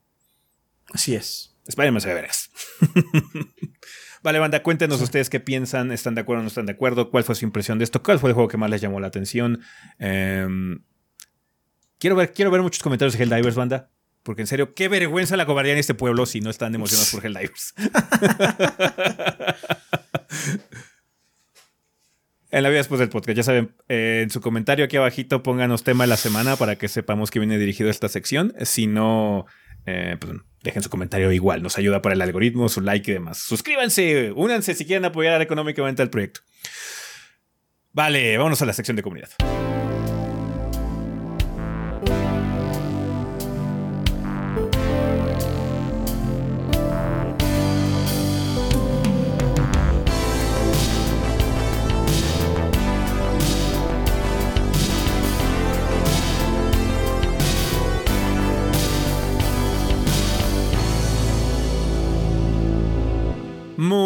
Banda. Pues ya estamos aquí en la sección de comunidad, que siempre es un excelente momento para agradecerle a los patrocinadores oficiales del podcast, que como ustedes saben son todos nuestros Patreons que donan 20 dólares o más durante el mes correspondiente. Banda, por si no lo sabían, ustedes pueden apoyar a los gordos para que continúen trabajando para ustedes a través de plataformas como Patreon. Los invitamos a checar patreon.com diagonal 3 gordos B para que puedan ver cómo pueden apoyar este proyecto de forma económica con cantidades tan manejables como un dólar al mes, que ahorita Patreon lo está traduciendo a 25 pesos. Es una conversión rara, pero bueno, es la conversión que hace Patreon. Em, con esa cantidad tan manejable, eh, ustedes pueden garantizar más años de gordeo con todo el contenido que les estamos trayendo, banda. Así que muchísimas gracias a toda la gente que ya se ha atrevido a dar ese paso para apoyar al proyecto, para comprometerse con nosotros y, bueno, darnos el mensaje de que les gusta tanto lo que hacemos como para apoyarlos de forma económica. Pueden donar un dólar, pueden donar más. Ahí tenemos algunos tiers que ustedes pueden eh, acceder. De hecho, ahorita vamos a celebrar a los de 20 dólares que tienen su mensaje semanal que pueden dejarnos aquí. Pero también siempre es un momento padre para recordar a nuestros eh, suscriptores en Twitch, a toda la gente que nos apoya también en los formatos económicos de aquí de YouTube que ya están disponibles. Así que muchas gracias, banda, por todo el apoyo eh, financiero que dan al proyecto, porque de eso está sosteniéndose actualmente. Ya Adrián y Rafa viven de esto. Así que créanos que para nosotros es invaluable todo el eh, esfuerzo que hacen para apoyar este proyecto y que siga existiendo tan saludable como hasta ahora. Pero bueno, Rafa, ¿quién patrocina el podcast durante el mes de mayo? En lo que voy a prender mi luz, porque este está teniendo como un falsillo, entonces, para no quedarme a oscuras por si pasa algo. Dale, chaps. No hay problema. Pues eh, aquí el mes de mayo nos patrocinan Consultorio de Dientes Limpios, que nos dice buen día gorditos y banda. Últimamente hemos visto muchos casos en los que un diente con caries que no molestaba terminó en endodoncia por la profundidad de la afectación. Sabemos que muchos no saben qué eso significa, pero de alguna manera conocen esa palabra. ¡Uh! Endodoncia. Básicamente este es un tratamiento que le quita la vitalidad al diente o bien retira toda la caries mediante finas agujas adentro del mismo. No presenta mucha molestia, pero sí suena feo. Así que los invitamos a acercarse con nosotros para una valoración, ver cómo andan y así no se lleven una desagradable sorpresa como esta. Recuerden, la prevención es la mejor inversión. Aprovechen que el gordeo provee de facilidades a su comunidad. Si vienen de parte de los gordos, su cita de valoración es completamente gratis. Cuídense y quiéranse. Nosotros los ayudamos con dientes limpios. Pregunta, gorditos, ¿qué fue más difícil o pesado sacar? ¿La reseña de Elden Ring o Tears of the Kingdom? Y ahora no van a... Elden. Elden, estuvo muy intensa. Es que... Es que aparte Elden... Eh, eh, Elden es un juego más difícil. Además. es un juego más críptico, aparte. Sí. sí. Tears of the Kingdom tiene mucho de Breath of the Wild, entonces ese juego ya sabes cómo medio funciona. Sí, Elden Ring tiene mucho de Souls, pero es, es el primer mapa abierto de From, realmente. Entonces sí estábamos así como cómo funciona todo. O sea, mínimo, mínimo lo que hace Tears of the Kingdom es, mira, tus puntos de interés principales están aquí, aquí, aquí y aquí. Tú ya ves cómo le haces. Pero Elden Ring es así de, sí, ve para allá. ¿Tienes el nivel? No lo sabremos hasta que lleguemos allá. es que aparte con From es, ¿tienes el nivel o solo te falta habilidad? Sí, básicamente. O las es, dos. Es una cuestión. Sí, es una cuestión de que te falta nivel o git good. Nada más. y aparte, Tears of the Kingdom tiene sus partes difíciles. Las, las, profundidades están medio difíciles, son complicadas de abordar, pero cuando llegué ahí, he estado en peores agujeros. y son de From. Y son de From. Sí, sí, todos son de From. Pinches pantanos de porquería. Así es. Este. Ah, ajá no, no, no, no quiero ser irrespetuoso con Tears of the Kingdom, pero es un juego mucho más sencillo. Sí. Lo que tiene padre es el sistema de construcción y eso, y pues como puede ser tan laxo o tan profundo como tú quieras, pues es muy libre y pues nos permitió seguir avanzando constantemente sin tener que armar mecas. Solo dices así como, ah, bueno, voy a hacer este cubo que tenga cohetes y voy a llegar al cielo y ya. los dos fueron muy cansados. Eh, indudablemente los dos fueron muy cansados, pero siento que en dificultad fue Elden. Sí, sí, sí, también. y ahora no van a hacer predicciones de los juegos que esperan que se anuncien en estas presentaciones. No, porque están pues a diferentes tiempos. sí podemos hacer quizás con Summer Game Fest y la de Xbox la que falta. Es que eh, estábamos muy cargados de, de chamba, Estábamos muy cansados también con lo de Zelda, entonces se nos olvidó hacerlo para PlayStation. sí. Esta semana va a estar un poco fuerte. Sí, sí. Todavía no acaba. It never ends. It never ends. ah, pues ahí lo tienen. Muchas gracias, consultorio dental. Dientes limpios. Eh, Mauricio Glespan nos dice: Saludos gorditos y bandas, espero se encuentren muy bien. Soy Mau Glespan, staff de Technologic PC Gaming and Workstation. Nos dedicamos al ensamble y venta de computadoras, ya sea desde una PC para ver el podcast de los 3GB hasta una PC gamer ultra potente para intentar, con mayúsculas, correr el nuevo Jedi Survivor lo mejor posible. Postdata, no es culpa de las PCs, no, no lo es. No, no, no. Invito a toda la banda gordeadora a hacer sus cotizaciones a nuestro Instagram technologicpc.19 o nuestro Facebook technologic19. Y recuerda, si mencionas que eres de la banda gordeadora al momento de hacer la compra de tu PC, te vamos a dar un periférico de regalo. Radicamos en la Ciudad de México, pero hacemos envíos a todo el país. Mucha suerte con el proyecto gorditos y gracias a todos los gordeadores por comprar sus PCs en Technologic. Muchas gracias, Maulespan. Gracias. Un ángel guerrero dice: Saludos desde Critical Hit Pokémon Podcast, podcast sobre noticias y novedades en el mundo Pokémon. Estaré jugando Pokémon Púrpura en Nuzlocke por Twitch los miércoles de 5 a 7. El Nuzlocke es un reto donde si un Pokémon queda fuera de combate se considera muerto y es liberado. En mi Nuzlocke todos los Pokémon serán shiny y en lugar de liberarlos los regalaré a los que estén viendo en el stream. Nice. Gorditos, ¿qué, qué retos similares conocen aparte de los speedruns?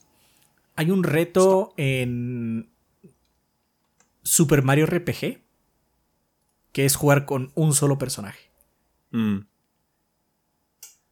Los otros dos personajes que tienes en tu party no pueden hacer nada o hay unos retos que es los otros solo pueden curarte. Te pueden ayudarte a curarte, pero nada más. Ese es uno que conozco. Yo conozco el de Persona, de que sí puedes acabar el juego nada más con el main character. No usar a los demás eh, compañeros de la parte. Mm, No se me. No me suena otro. Pero sí, No, no, no, no se me ocurre otro en este momento. son interesantes de ver. Nunca los haría, la verdad, pero No, son interesantes ¿para, de ver. para, qué, ¿Para qué me voy a destruir? Es para los valientes de internet, como un ángel guerrero. Yo no. Yo soy un Sí. cobarde. Muchas gracias, Ángel Mm. Guerrero, por el patrocinio. Sí, muchas gracias, un ángel guerrero. Pues mucha suerte con eso. Suerte Esperemos con que eso. no, no pierdas muchos, no pierdas demasiados, o, o quizás sí para la gente del, del stream. Que Sí, se los ganones muchos. del O stream, sí. quizás sí. Sí. Ajajaja. Sí, sí, sí. Mucho shiny. Let's Play dice: Saludos, gordos y banda. Les recordamos que su casa Let's Play no solo es tienda, también es un lugar para pasar un rato chévere con juegos de mesa y cafetería. Contamos con una gran variedad de juegos para pasar un rato agradable solo o en compañía. Prueba un fantástico chili dog o una hamburguesa mientras te enfrentas a una partida de Magic Commander o piérdete en la aventura con calabozos y dragones o aprende a jugar Blood Bowl o Kill Team. Di que vienes de la banda gordeadora y tendremos una sorpresa para hacer todavía más especial tu visita. Para más información, encuéntranos en Facebook como Let's Play MX o como Let's Play-One en Instagram. Y visítanos en calle Niceto de Zamacois 92, Colonia Viaducto Piedad, exactamente atrás de la estación del Metro Viaducto, dirección centro en la Ciudad de México. Gracias por todo, gordos. Ven a casa, ven a Let's Play. Nice. Muchísimas gracias. Gracias, Let's Play. eh, Let's Play. Random Human Here nos dice: Hola gorditos y banda, espero que todos se encuentren muy bien. Soy Random Human, me dedico a la ilustración y al diseño. Invito a la banda gordeadora a echarle un vistazo a mi trabajo. En Instagram pueden encontrarme como random.human.here. Un corazoncito, comentario y o compartida siempre se agradecerá. También hago comisiones, así que con toda confianza pueden contactarme y con gusto los atenderé. Por cierto, estoy tan emocionado por Tears of the Kingdom que me dieron ganas de volver a Breath of the Wild para al menos ponerme a buscar semillas Color. Sin más por el momento, que tengan un excelente inicio de semana. Ojalá que te haya ido bien. Ojalá, Suerte. mucha suerte. Mucha suerte. Denis Flores dice, gorditos, es todo un gusto poder seguirlos apoyando mes a mes. Ustedes me han acompañado durante varias etapas de mi vida, 10 años ya, y los valoro mucho. Ustedes son los mejores. Gracias, Denis. Gracias. Denis. Pregunta, ¿cuál ha sido el juego que más veces han repetido y terminado y aproximadamente cuántas veces han sido? No sé, Resident Evil 4. Super Castlevania Fa- 4, no sé cuántas. Final 6, no, no sé. Muchas. Sí. Pues ahí lo tienes, Denis. Sí, no te podemos dar como que un número aproximado, pero sí, esos son los juegos que más repetimos cada quien. Uh, Andrés Jiménez Ortega dice, hey gordos, a ver si me doy a entender. Estoy buscando gente que se dedique a la instalación de puntos de venta PB para negocios, o sea, el software que utilizan para cobrar, la máquina registradora, etcétera. Como quizás se acuerden, yo me dedico a la venta de terminales para el cobro con tarjeta y en ocasiones mis clientes me preguntan si me dedico al PB también y no, la verdad es que son dos cosas distintas. Así que necesito saber si alguien de la banda se dedica a eso para cuando me pregunten yo ya tenga a quien recomendar. Ojo, yo no estoy contratando, más bien busco una especie de alianza para, como ya dije, recomendar cuando sea necesario. Más info en andrés.jiménez arroba netpay con y.com.mx. Saludos. Muchas gracias, Andrés. Jiménez. Pues ojalá alguien de la banda se anime a, contactarte. Eh, Carlos Espejel López dice: Hola chicos, ¿qué tal gorditos? Soy aquel que hace más de 10 años viajó desde Florida para asistir al FanFest y por lo mismo recibí una super gorra de GTA, la entrada gratis y una cálida bienvenida de su parte. Ahora como Lord Bombón, quiero hacer una promoción desvergonzada de mis clases de inglés en línea. Somos un grupo de 15 maestros, todos con diversas certificaciones y niveles de experiencia. Actualmente contamos con más de 25 alumnos y algunos de ellos se están preparando para obtener sus propias certificaciones. Imagina lo lejos que puedes llegar con nuestras clases. Nuestro número hace que puedas elegir el horario que más te convenga. Te hacemos un examen diagnóstico para que empieces en el nivel adecuado y avanzamos a tu propio ritmo y de acuerdo a tus necesidades. Pueden ser clases uno a uno o en grupo, mayor a cinco personas para que compartan el costo de la clase. Y eso no es todo. Tenemos ofertas especiales que no puedes dejar pasar. Si refieres a un amigo, obtendrás un programa de 20% de descuento en tus clases. Además, si mencionas que eres fan del gordeo, recibirás un increíble descuento de 500 pesos en el pago de tu primer mes. No encontrarás una oferta mejor que esta. Estamos a tus órdenes en el 55 51 64 83 23 repito una vez más, 55 51 64 83 23. Que viva el gordeo. Pues muchísimas gracias, Carlos Espejel. Gracias, Carlos. Saber de ti. Muchas gracias. Juan, Juan Luis nos dice, Buenas tardes. Primero que nada, llevo 6, 8 años con mi celular y por fin decidí dar el salto a un modelo de alta gama después de que en el PAL Norte mis videos salieron super pixeleados y saturados. Mi pregunta es, ¿ustedes qué revisan al momento de elegir un nuevo celular? Eso sería todo. Muchas gracias por todo el contenido que hacen. Em, generalmente, em, yo cuando busco un nuevo celular, eh, sí checo mucho reseñas en particular para ver cómo está, porque el problema que ocurre ahorita con el mundo de los celulares es que en, el papel em, muchos tienen los specs suficientes como para correr bien, ¿no? Eh, ya estamos en un punto en donde los gama alta son muy similares, que tienen el Snapdragon más eh, reciente, que tienen tal cantidad de RAM, que la batería es muy similar, que tienen carga rápida, todo ese tipo de situaciones. Pero mucho del truco de los celulares radica en el software, porque sí, yo me fijo mucho en Android, ¿no? iPhone es iPhone y iPhone tiene su desmadre y tiene sus altas y bajas, Si estás metido en ese ecosistema, te enteras si el iPhone de ese año está pedor. En Android es un poquito más complicada la situación, porque como hay muchas marcas y el Android, aunque es base, cada tiene sus particularidades. Tiene sus particularidades. Entonces, el del Pixel es distinto, a pesar de que es de Google. El de Samsung es distinto. El de OnePlus es distinto. El de Oppo es distinto y eso varía año con año. Ah, es que el de este año está muy bien porque cambiaron algunas partes o hicieron caso a la comunidad, entonces los atajos están más chidos, que la cámara reacciona más chingón, bla, bla, bla, bla, bla. Hay que fijarse mucho en eso porque las compañías luego no son muy consistentes porque el mundo de Android es muy experimental. Eso es lo padre de Android. Luego llegan cosas muy chidas eh, a Android, están a la vanguardia. Realmente iPhone no está ni cerca de estar a la vanguardia realmente en telefonía porque Android es un espectro muy grande, pero por lo mismo hay mucho riesgo de que te encuentres algo que todavía no se ha cocinado muy bien. Entonces, checa mucho eso. Hay una marca que te llama la atención. Samsung es muy confiable, es de las más confiables que hay allá afuera en el mundo de Android. También es más cara. Pero es muy cara. OnePlus es una compañía muy padre, que, tuvo, que fue muy padre por mucho tiempo. El, el OnePlus 7 es de los mejores celulares que se han hecho, pero luego fue para abajo. Eh. Una que me gustaba mucho era el G. Hay que andarle investigando. Hay que andarle investigando Ay, esa G. fortuna. El El G era muy buena. bueno. El G era muy buena. Pero it died. La bueno, división de murió. celulares murió. Murió, sí. El G era muy buena. Sí. Mm. Qué triste.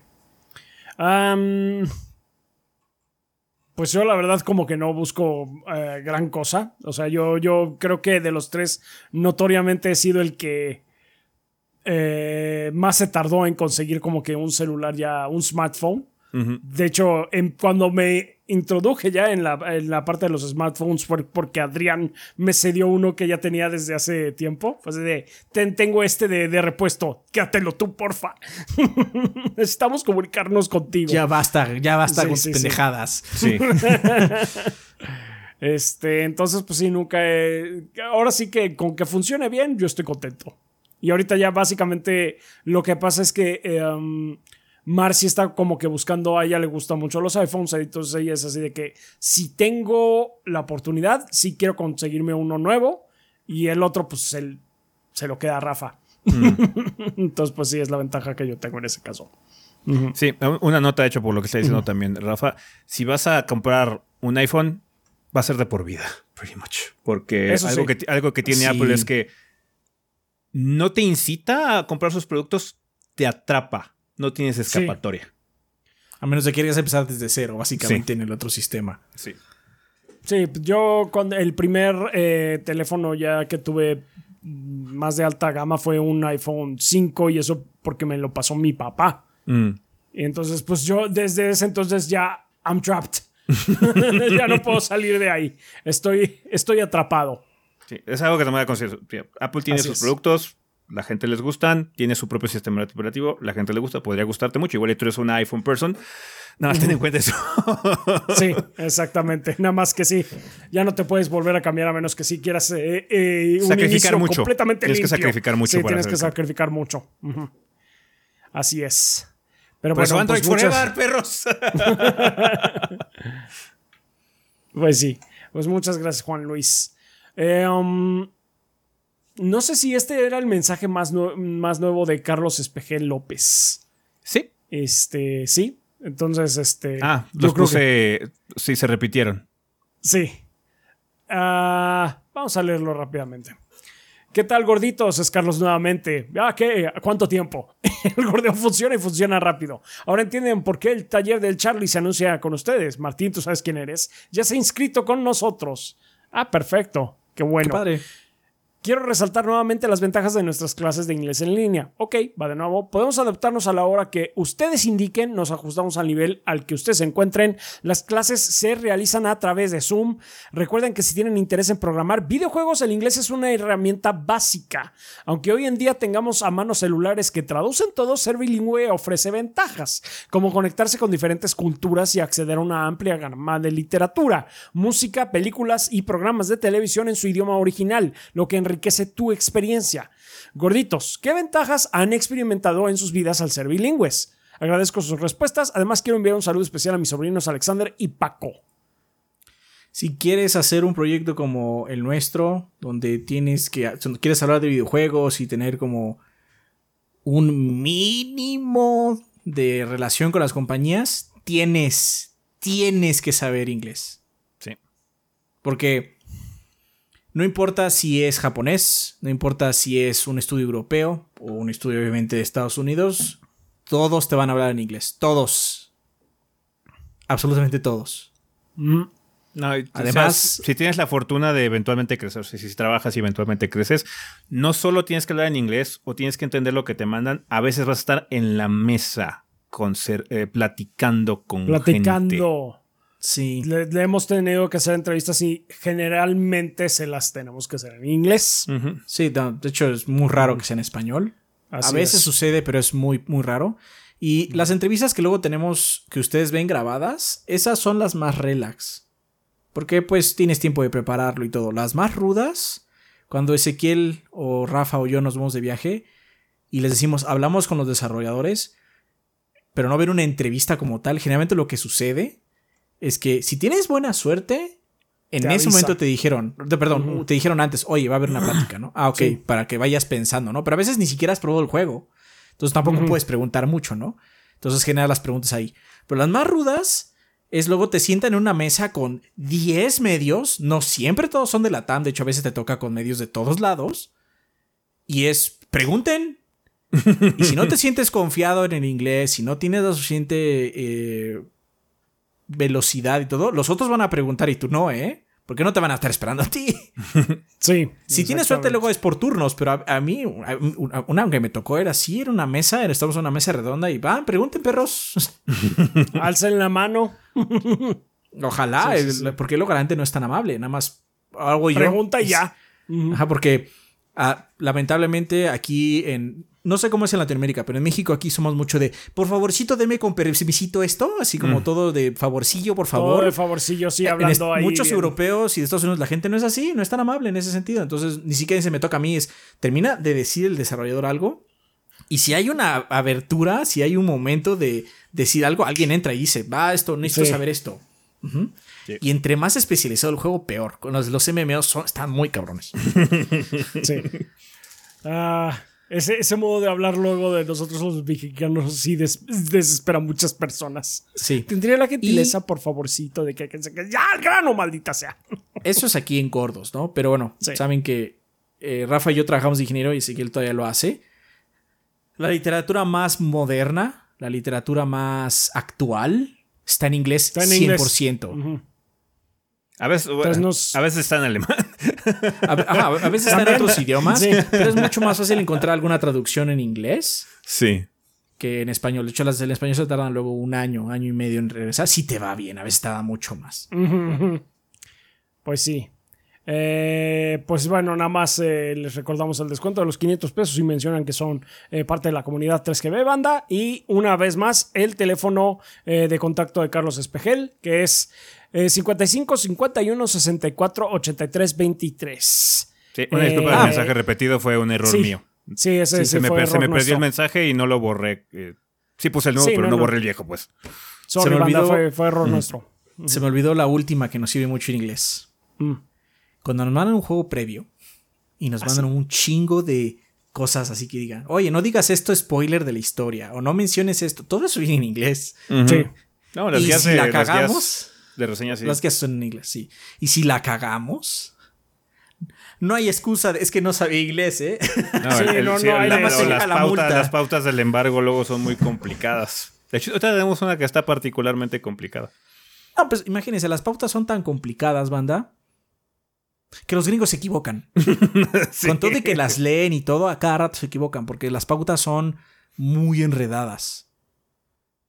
Puedes mencionar del capítulo 2 al 5, pero del Pero no 5 solo este puedes decir la mitad. Sí, y pero no este, este detalle. detalle. Y omite este 6 en personaje. adelante- ajá, y del Sí. 6 adelante no puedes decir nada hasta que llegues al 9. Del 9 en adelante puedes decir lo que quieras. Güey. Son así de raras luego. Sí. Entonces, Que pues, está bien, es, para, de- es para de- protegerlos a ustedes de spoilers y demás, ¿no? Que Sí. para eso se hace el Sí, trabajo, sí, sí. pero es enredado. Así es. Ah, Pues ahí está. Así Eh, que cuando gracias. digan, cuando sale una reseña antes y digan, ¿por qué me spoilearon todo? La compañía me dijo que podía. Es que sí, no me dijeron no hagas esto y yo les hice caso. Así es. Eh, Sertroid dice: Buen día, embajadores del Gordeo. No envié mensaje la semana pasada porque andaba de vacaciones jugando al Tears of the Kingdom. Todavía no lo he terminado, así que me reservaré lo que pienso del juego hasta ver los créditos. También aprovecharé para ponerme. Pues todavía te, te falta. Eh, también aprovecharé para ponerme en modo Ezequiel y sacar el platino de Resident Evil 4 con todos los challenges extras. De momento es mi juego favorito del 2023 y un título bastante redondo en todos sus aspectos. Preach. Aunque es- Aunque estoy bastante seguro de que es el. eh, este es el Resident favorito de ese. Me preguntaba si también es el favorito de los otros gordos o acaso es otro juego. Eh, ¿Y cuál es el Resident que menos les gusta? Definitivamente el Resident Evil 4 es el, es el más redondo de toda la serie. Sí, es el más redondo de toda la serie. O sea, a mí, el que más me gusta es el 5, porque, está- porque es está padre jugarlo en conjunto con otra persona. Tenemos muy Yo buenos mucho- recuerdos del 5. Tenemos Sí. muy buenos recuerdos el 5. Lo siento, yo sé que hay mucha gente que dice, ah, no, que está, que, que, sabe qué. La inteligencia artificial de Sheva es lo que decíamos el otro día. Es que tú porque lo jugaste con la inteligencia artificial, ese fue ¿Tú tu porque no tienes error. amigos? Sí, sí, ese fue tu error. Nosotros la campaña... Ese demuestra nuestra- un fallo en tu vida, realmente. No es problema del juego. Híjole, aquí. Una bomba de verdad. Creo Pues que sí. el que menos me gusta es el Revelations 2. Cero. Mm, Bueno, no sé, no sé si han jugado el cero, pero Resident Evil 0 es horrible. Es terrible. Es que el 2 es malo y la historia ya cruza la línea de Dios, ya basta. Entonces, no, no soporto mucho el Revelations 2. De hecho, en la reseña se nota. Mm, pues sí. Verónica tiene por lo menos al Wesker Matrix, so it's kind of fun there, pero Resident Evil 0 tiene, un villano horrible, Code- tiene un sistema no alimentario me horrible. Code Verónica no me gusta, pero puedo verlo como un juego que es más ambicioso de lo que podían hacer. Puedo verlo Sí. de esa forma. El Revelations 2 es just bad. Solo es malo. Así es. Pues ahí está. Y, eh, ya por último, llegué a ese punto de Persona 5 en el que me puedo subir al tren de Makoto Best Waifu. Bien. Un saludo y sigan igual de piolas. Pues sí. No tienes que jugar mucho para que eso suceda. No, no, no. Makoto rápidamente se corona como la Best Waifu. Muy rápidamente se fue. Eh, muchas gracias. El Witcher. Hola gorditos, un saludo, gusto saludarlos. ¿Cómo están? Como en el tema del volcán. ¿A ustedes los afecta por allá? No, realmente. really. O sea, sí. No por el momento. Por lo No por el momento. Sí ha habido caída de ceniza muy leve por aquí, pero ahora los que la están sufriendo, pues es la gente que está viviendo por Puebla. Sí, eso podría cambiar mañana, no sabemos. Hoy no. Bueno, hoy, ahorita hoy, no. hoy el volcán está más tranquilo. En- pero pues vamos, pero pues, ahora sí que quién sabe cómo vaya a ponerse el asunto. Um, pregunta para el buen Adrián o a los tres si alguno lo ha leído. ¿Has leído el problema de los tres cuerpos de Liu, eh, Liu Xin? Si Liu es así, ¿qué te-. Si es así, ¿qué te pareció? Eh, sí, sí lo he leído. Lo he recomendado varias veces, de hecho. Varias veces, sí. Es más, lo he recomendado en pila, como Fallando en de- magias, fallando en magias. Sí, El ¿qué magias pasó? que no. ¿Qué pasó, David Copperfield? ¿Qué pasó? fan del podcast. Me dicen el magia si soy muy fan del podcast. Sí, de hecho, acá atrás, creo que no se ven. No se ve ni madre, No, no esperes que distingamos nada de lo que está ahí atrás. Hay libros, o sea, sí que hay Hay, libros. hay- hay unos que son como verde limón, ahí, como aquí, estos que son aquí, como verde limón. Esos son, es la trilogía. Esa es la trilogía de Pero los tres cuerpos. Ya, They're good, son buenos. está bien. Pero son libros chinos. Entonces tiene dos problemas que podría ser molesto. Uno es que todos los nombres son chinos, son difíciles de recordar. A mí me cuestan mucho recordar esos nombres. Tiene hasta un glosario al inicio, o sea, al final, no me acuerdo, son los dos, donde te, te recuerda los nombres y quiénes son. Porque sí, es así como, güey. Porque aparte hay cosas que son por generación, entonces está como raro. Y eso es muy del autor, no de que sea chino. Eh, el autor es un poquito seco en la forma en la que eh, los personajes hablan. No tanto en el mundo, de hecho él es como muy rico explicando algunas cosas, pero cuando hablan dos personas luego es un poquito seco. No sé si sea una cosa de él o una cosa de la gente de China, no de la literatura china como tal, pero sí puede ser un poquito abrumador porque está más encaminado a decirte los hechos que decirte simplemente ser poético al respecto, ¿no? Entonces luego es así como, está un poquito árido. Pero es cuando hablan, las interacciones, no tanto cuando está hablando del mundo, de las situaciones que están pasando. Pues son buenos, son buenos libros, a mí me gustan. Está bueno. Ah, gracias por sus recomendaciones de anime. Está muy bueno Hibike Euphonium. ¿Saben dónde podría conseguir las películas? Leí también que va a haber nueva temporada el próximo año. Las películas las puedes encontrar en Amazon, pero te van a salir caras como la chingada. Porque es Aniplex. Oh, no. Get wrecked. Get wrecked. no, es que Aniplex es muy caro. Sí, sí, sí. Igual y en Right Stuff Anime, si es que sigue existiendo ese sitio, hace mucho que no entro ahí. Igual le puedes conseguir probablemente más económico. Pero quién sabe.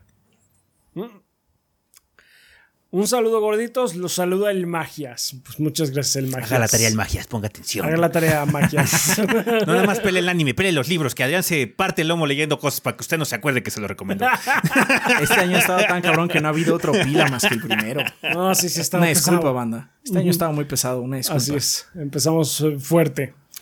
Ah, también eh, nos apoyan este mes Alan Insane, Kionashi, Shadow Ryujin, Iván Delgado Bravo, Tigre Negro, Elmo de Kaiser, Juan Luis eh, Ruiz Saiko, Belsirk, Tonkotsu Bob, Dalamar 1976, Enrique Mugrimau, Selmonelo, Mauro X147, Verdevete, Miguel Ángel de Riquer, Mr. Fly 21, Jonis Vergara, Guillermo Contreras, Blue Nacy, Mapachito Sarnoso, Diego Monroy Fraustro, Mario Montenegro, Obed, Eric Centeno, Bubble Gummers, Pedro Alberto Ramírez Arciniega, Eric Heredia Olea, Mikau ELT, Aarón Álvarez, Gazde, Mugiwara No Cronos, Hideki, Armando Sanser, Nefog, Esvin Zamora, Pablo Manuel Valenzuela Ochoa, Carótido y Esteban Meneses. Muchas gracias a todos nuestros los bombones por eh, permitirnos, eh, tanto a Adrián como a mí, pues vivir de este proyecto. Les agradecemos muchísimo todo su eh, gran esfuerzo, así como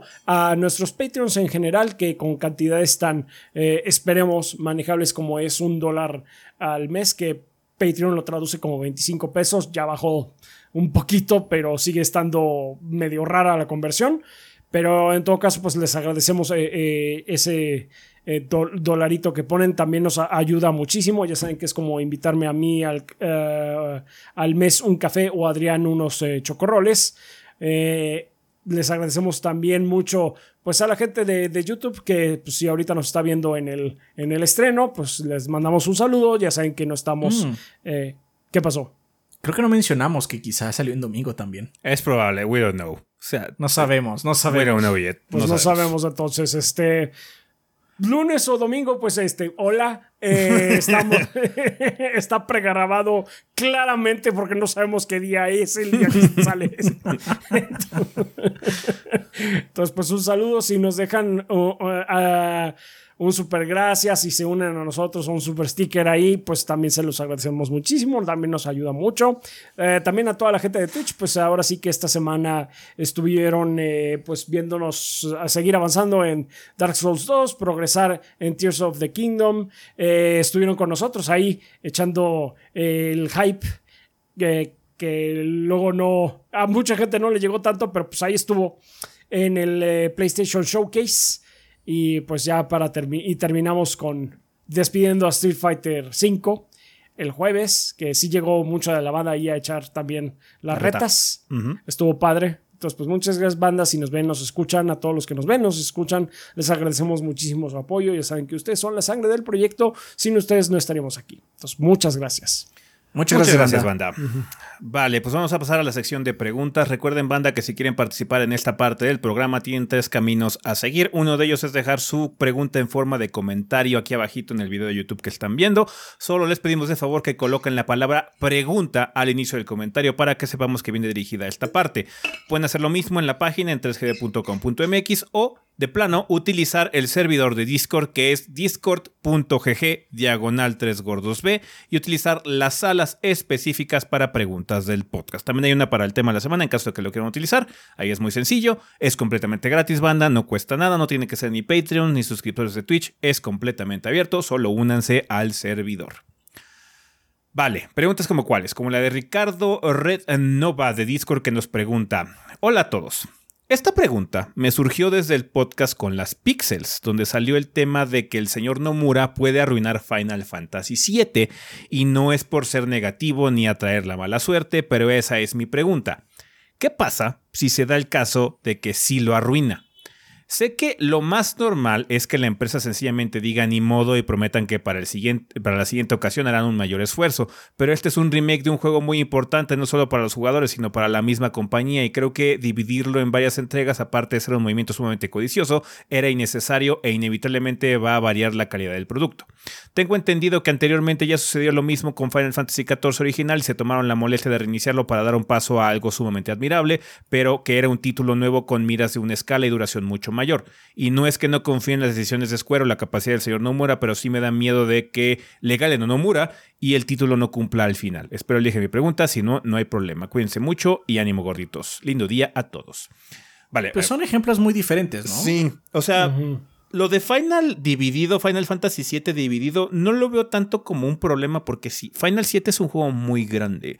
El scope que tenían los juegos, bueno, la extensión o la ambición que tenían los juegos anteriormente era muy distinta y se podían dar el lujo de tener, sí, vamos a tener 19 locaciones diferentes, ubicaciones diferentes eh, en nuestro juego y vamos a viajar en el tiempo y vamos a hacer no sé qué, bla, bla, bla, porque eran sprites que llevan mucho trabajo y bla, bla, bla, o modelos 3D o pre-renderizados relativamente más sencillos. Ahora, la expectativa que se tiene con estos juegos y más de la escala del remake de Final Fantasy VII, sí involucra mucho trabajo. Quizás dividirlo en tres es excesivo. Pero yo creo que mínimo dos sí amerita la división. Sí, dos no, no, no hubiera estado mal. Lo que pasa es que el problema de la parte uno es que la parte que jugamos está mucho más estirada. Sí. Pudimos haber salido de, la ciudad más rápido, básicamente. Sí, no sé cómo le voy a hacer el segundo en todo caso, con que, es que cuál sea la... Les falta tanto para abarcar porque hicieron abarcaron tan poquito realmente en el otro que es así como, bueno, pues va a haber mucho más contenido en el 2 y el 3, ¿no? Porque les falta pues todo lo demás les falta básicamente. Un Les falta un buenísimo. Yo creo que dos partes hubiera funcionado bien. Pero que sí, o sea, se le espera cierto nivel de calidad. Además de que algo que está haciendo, no sé si es bueno o malo, pero interesante es, es que no estoy seguro que sea Final Fantasy VII este juego. Es, es la misma situación que pasó con Evangelion, siento yo. O sea, el reveal de Evangelion es Evangelion, pero no es el mismo Evangelion original. No es el mismo Evangelion. Pasan cosas que ni de locos pasan en el original. Ahora bien, yo estoy contigo. De hecho, a mí no me cae bien Nomura. No, no como persona, ¿no? No me caen bien sus decisiones en los juegos porque a veces es demasiado locado para mí. Ajá. ¿Por qué hay un güey con moto en medio? Porque Nomura. Le pareció cool y lo puso. Está bien. A veces, a mi ver, se le pasa la mano y sufre mucho de la rule of cool, de la regla de lo asombroso. O sea, mientras más este asombroso sea, más va a ser mejor. sí, va a ser mejor, sí. A veces para mí no, porque Final Fantasy también es, no solo es los momentos grandes, también los momentos callados. También esos son importantes. Y siendo que Nomura luego, para esos momentos callados, tiene que hacer tantos dudos. para que tenga, es que el momento callado tiene que no tiene que amarrar una cosa, tiene que amarrar siete, si no, no es suficientemente importante. A mí no me gusta eso de Nomura. Estoy contigo eh, en que podrían arruinarlo. Pero afortunadamente no arruina algo. No arruina el original. El original sigue existiendo. Va a perdurar de aquí hasta que Square no deje de existir, básicamente. Porque créeme que te lo van a volver a empaquetar y vender de nuevo. este, porque este remake es su propia cosa. Si falla, pues falla ya no pasa nada. Porque, mucha gente, o sea, no va a fallar monetariamente, eso te lo puedo asegurar. No, ya es un éxito monetario. Ajá, porque es un éxito, por lo menos el remake original fue un éxito monetario. Entonces, ese, ese, lado no es problema. Entonces va a fallar este, en cuestión de fanaticada. Pero ese es el problema de Final Fantasy. Final Fantasy es tan amplio, tiene tantos juegos que no todo mundo espera lo mismo. Si falla Final 7, a mí me vale verga porque ni siquiera es mi Final Fantasy favorito. Está lejos de ser mi top en mi top. Lejos de estar en mi top. No me gusta mucho la historia de Final Fantasy 7 porque me desesperan algunos personajes.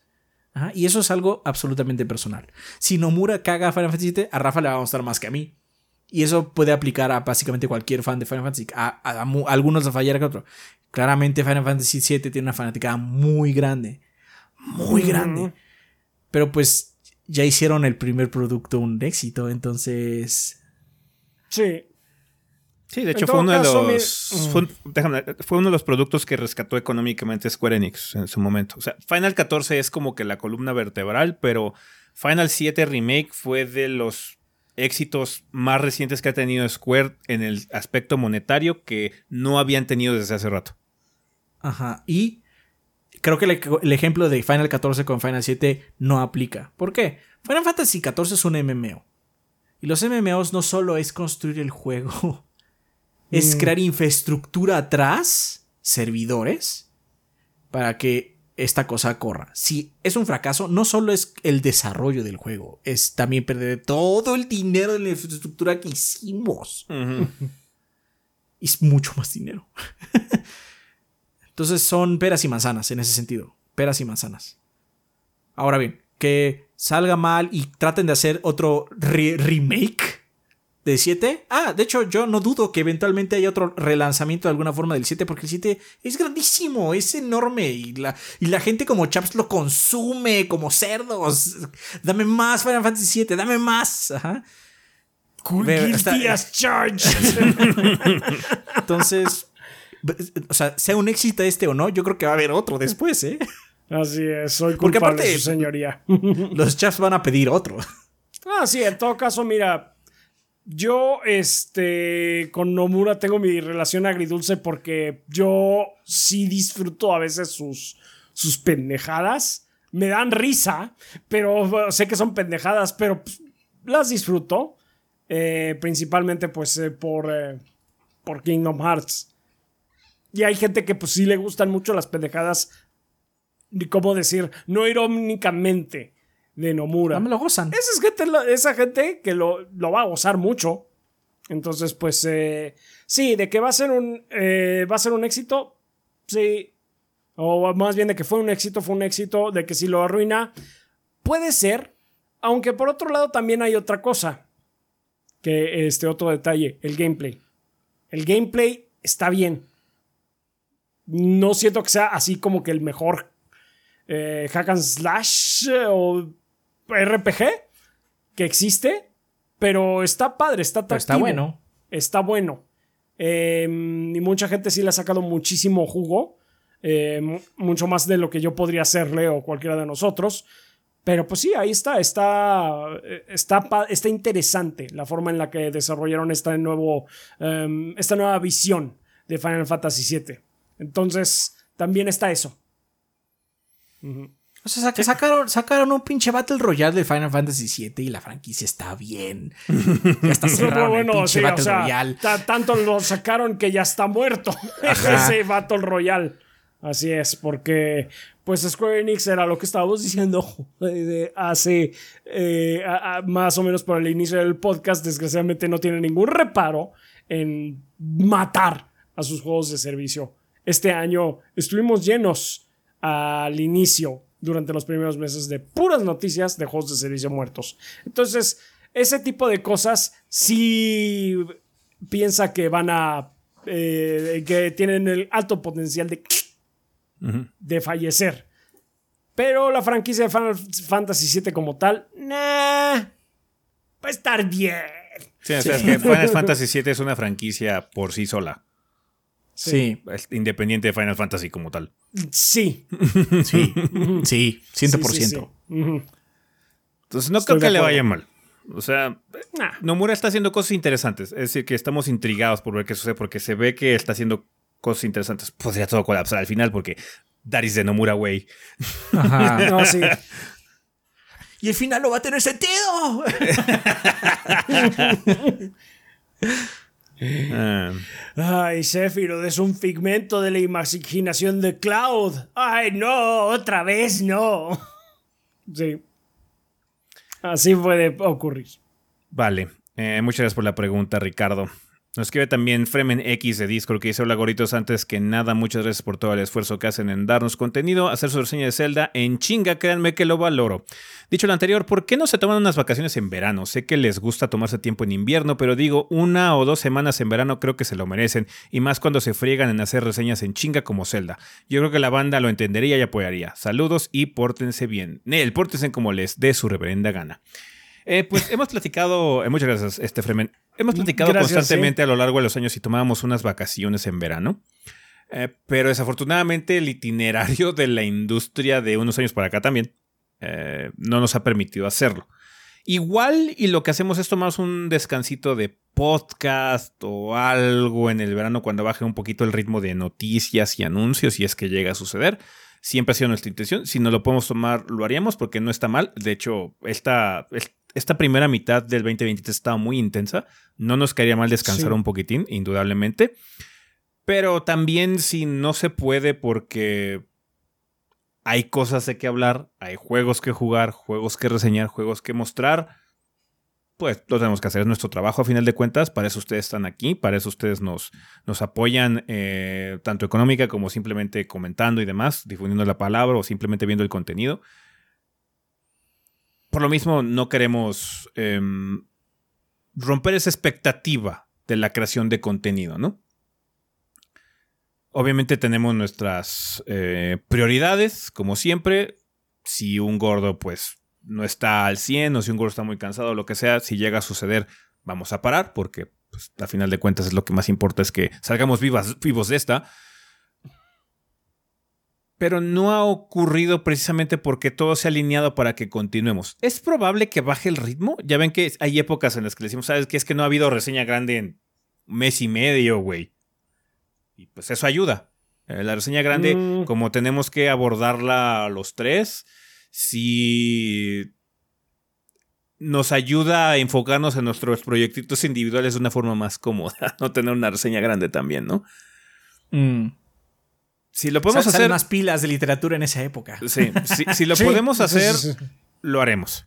Créanos que no estamos eh, Mm, en o contra sea, de la no- idea. No, so- sí, no solo en contra de la idea, sino que más bien sí buscamos ese tipo de oportunidades. Cuando se Pero puedan presentar, no ahí se ha dado. estamos, pero Bueno, no Pero se ha no, dado. sí, Este año- no este año en. Este particular año- no se ha dado, aparte. sí, este año ha estado muy loco. Y pues así, en verano, pues van a salir cosas, porque también lo que tú mencionas es, tómense unas vacaciones, yo estoy seguro que la banda entenderá. Si empiezan a salir muchas cosas y nosotros dejamos No, de cubrirlas, dejar se van de a volverlo. Sí, van a dejar de entenderlo, te lo aseguro. y que- con, con su razón, porque pues... Es, pa- La sí, chamba. Es, es parte de la chamba. Pero pues sí, no podemos darnos ese lujo de perdernos ese tipo de, de información. Sí, además de que también tenemos otras limitantes, ¿no? Tenemos que seguir alimentando YouTube, porque YouTube Sí. si lo dejas de alimentar se pone pendejo. Em, Twitch tenemos que mantenerlo también porque es parte este, fundamental también del mantenimiento económico del proyecto. Entonces hay, hay varios factores que tenemos que considerar, pero no, no creo... Yo creo que podremos bajar el ritmo un poquitín, por lo menos para re- reagruparnos y enfrentar el desmadre que va a ser septiembre. Agosto, deja septiembre. Bueno, agosto Sí, y a septiembre. partir de agosto, agosto y septiembre. O sea, a el partir inter de entre agosto, agosto y septiembre realmente, que Sí, es Starfield, que- Baldur's, eh, Rubicon, Rubicon. Ah, sí, si podemos buscar como que un- una pequeña eh, pausa en todo este. eh, en toda esta hecatombe de juegos, lo más posible es que sea por ahí de julio, más Maybe. o menos. Maybe. Que podamos darnos un respiro y a ver. Pero bueno, gracias Fremen por la Pero consideración. gracias, sí. Sí, gracias por tu consideración. Eh, Ernesto Soto nos escribe también de YouTube que dice, hola goritos, saludos desde la nada calurosa tierra de Sonora. nada calurosa. Eh, Nada. Por cosas del destino tengo la muñeca y el dedo meñique de la mano izquierda rotos, así que me viene la necesidad de jugar cosas que requieren un poco menos de habilidad mecánica para jugar. Me pasé Coffee Tag 1, ahora estoy jugando el 2 y de ahí sigue Pentiment. Mi pregunta es, ¿ustedes en algún momento les pasó algo similar? ¿Creen que querer jugar pero que su cuerpo nomás no coopere? Sé que mi situación es muy X, a diferencia de personas que de verdad tienen alguna discapacidad, mucho más cabrona. Este tipo de cosas eh, hacen apreciar lo que es ser un jugador, entre comillas, normal. Afortunadamente hay títulos que ya presentan muchas opciones de accesibilidad. Me gustaría alguna recomendación de juegos para echarme en mi estado actual. Sin más que agregar, un abrazo, mis gorritos, se les quiere mucho y un saludo de mi compa Leo, que es un saludo a mi compa Leo, que es fan de las vergas de piso. Ok. Eh, pues, Ok. así que no pueda jugar físicamente, pues lo más cercano ha sido cansancio, en donde simplemente el humor no me da para jugar algo. Pero hasta ahí. Eh, así de que tenga un- una mano rota o eso. Pues de niño una vez sí me fracturé, pero... Ya. Fue hace mucho tiempo. Mm, No, yo lo más cerca que está es cuando apenas salió el, el Wii. Mm. Y eh, yo cuando lo conseguí, me lo conseguí con Twilight Princess. Y ya ves que pues para poder eh, agitar la espada tienes que agitar el control. Sí, es una estupidez y lo que quieras, pero tienes que agitar el control. Lo jugué como tres días así súper intenso. Pero súper, súper intenso. Y, y pues ya para el cuarto día ya me está así doliendo, pero cañón la muñeca. Y vez de, no, no puedo. Hoy no puedo. Lástima. Voy a tener que dejar descansar un rato el brazo. Entonces Pues eso es me- como que lo más me ha pasado. Pues cuando me dio COVID y no jugaba bien. Ujú. Ujú. O sea, podía hacer, mis tra- hacer- podía hacer mi trabajo de gordos. Pero me tardaba el doble. Que pues, Ya. me- básicamente no, no estaba jugando tan bien. Por eso no hice streams por mucho tiempo. Ah, sí, co- co- con el COVID sí también fue. Durante esa época fue. No, no puedo, no quiero. No quiero acercarme a nada. Nada más quiero ver tele si acaso. Y regodearme en mi miseria. Cuando me quedé ciego, pero esa historia ya la conté. Esa ya las he contado, sí, de que te cueste tanto. Que te Eh, derrame. de recomendaciones de juegos chill, pues si te gustó Coffee Talk, puedes jugar también Valhalla, eh, Necrobarista. eh, Hay algunas aventuras gráficas que puedes jugar. eh, el juego este que jugó Rafa hace poquito de. El de Square. El de- ¿Cómo se llama? Ah, de el las- Paranormal Site. Paranormal Site. Está también el juego de Bed and Breakfast que también jugó Rafa. El de Ah, Dredge. Bed Bed and Breakfast es muy bueno. El de Dredge, que es el del barquito Eso. ese con tonos eh, Lovecraftianos, está muy chill. No tienes que hacer mecánicamente mucho. Em, Lake. Lake, eh, A Space for the Unbound, también ese, ese juego lo recomiendo muchísimo. Space for the Unbound es buenísimo. Eh, Humanity ya te va a pedir un poquitín más, pero Humanity también es un juego muy relajado, donde es más puzzle que otra cosa. Mm. Cosas como de Witness puede ser que, que lentes y no tengas necesidad realmente de hacer mecánicamente mucho. Dove Romantic. Dove Romantic. Pues ya, ya tienes varios. O sea, Sí, puedes ya jugar tienes ahí, Dark pa. Stone. Yo mecánicamente no te pide mucho, pero te va a quebrar Sí. el espíritu. Te va a quebrar. Sí, nada más tienes que. Esto, esto, dispara acá. O bueno, ataca, no sé qué. Y, y entonces, así, así, muy verquitas, pues madres. Sí. Pues ahí lo tienes, Ernesto. Eh, suerte con tu situación. Ojalá que te mejores pronto. Sí. Mejórate.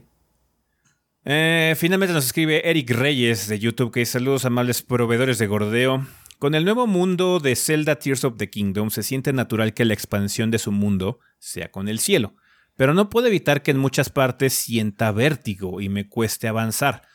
Por otro lado, mi pareja no puede ver gameplay de Bioshock dado que tiene fobia a los grandes cuerpos de agua, a lo que me pregunto, ¿Creen que estas experiencias en videojuegos limiten el desarrollo de más videojuegos con estos entornos que expongan a videojugadores a experiencias que les hagan sentir este tipo de incomodidad? ¿Con qué situaciones se han encontrado en que les han causado incomodidad dentro de un juego? Sin más por el momento, me despido. Gracias. Personalmente no creo que eso Mm. suceda. Mm, mm. Porque hay una fobia mucho más eh, expandida en la población que miedo a los cuerpos grandes de agua o incluso el vértigo. Hay mucha gente que le tiene miedo a las arañas. Muchísima gente. Y un enemigo súper mega común en un videojuego es una araña. Hay algunos juegos como Grounded que tiene como un sistema contra aracnofobia. Donde puedes hacer que las arañas tomen una forma más caricaturesca o incluso le puedes quitar hasta las patas. Menos amenazadora. Menos, digamos, sí. pero o sea, es uno de un mar de juegos donde las arañas son mega comunes, ajá. Mm. Y pues no por eso los desarrollos se limitan.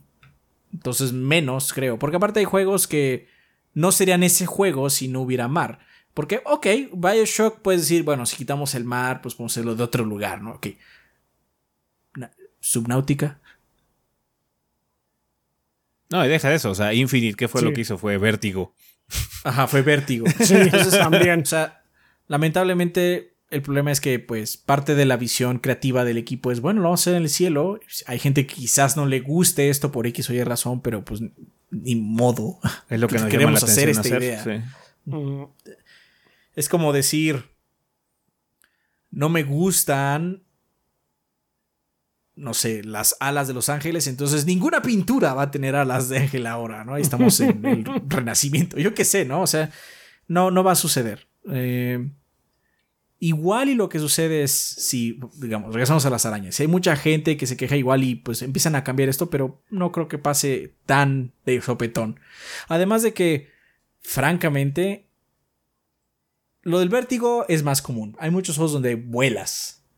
Sí. Hay muy pocos juegos realmente donde ves el mar como en su extensión. Hay niveles bajo el agua, pero ves una dimensión Sí, muy pequeña. Eso es sí, muy, muy corto. O sea, cosas, Muy experiencias muy concentrado. Experiencias tipo subnáutica y demás no son comunes. No. Mm.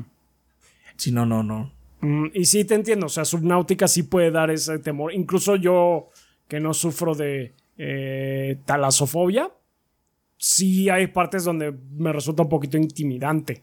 Nada más mirar al abismo del mar. Pero no es una fobia tan común como la aracnofobia. Sí. Y sí, y sí, eh, o sea, Y sí. es raro que no haya un videojuego donde hay como muchos enemigos. Uno va a ser una araña. Sí. Sí, cuando si tienes un Entre videojuego de arañas y de- murciélagos, oh, Sí. boy. Si tienes un videojuego de fantasía en el que tienes que pelear contra cosas, va a haber arañas. Es, una regla, casi, casi. Sip, sip, sip. Bueno, pues muchas gracias Eric y a toda la gente que nos dejó sus preguntas para esta parte del programa. Ojalá podamos contar con ellas para el siguiente episodio. Bueno, banda, ya es hora de terminar este desmadre que ya se extendió bastante, así que a despedidas.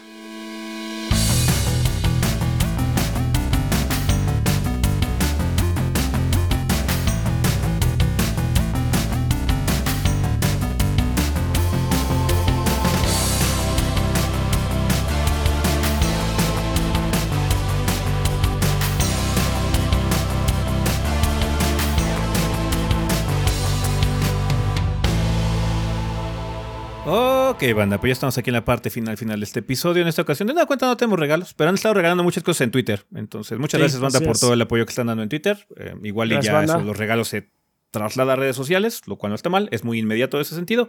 Muchas gracias, banda, por estar compartiendo ahí. También Vale, lo que hay eh, es que hay muchos juegos ya gratis, así como no, no es de que toma un código para que no, no, es simplemente ingresa y es tuyo. Sí, Sí. sí, sí. sí. Pero bueno, em, ¿alguna recomendación que tengamos? Ya que no hay regalos. Eh, sí, Planet of Lana. Eh, nuevamente, banda, pues este título es tipo pues platformer con puzzles eh, un tanto relajado. Ahora sí que podría ser uno de esos juegos medio relajados, aunque a veces sí hay que tener como que un poquito de, de velocidad en lo que estás haciendo.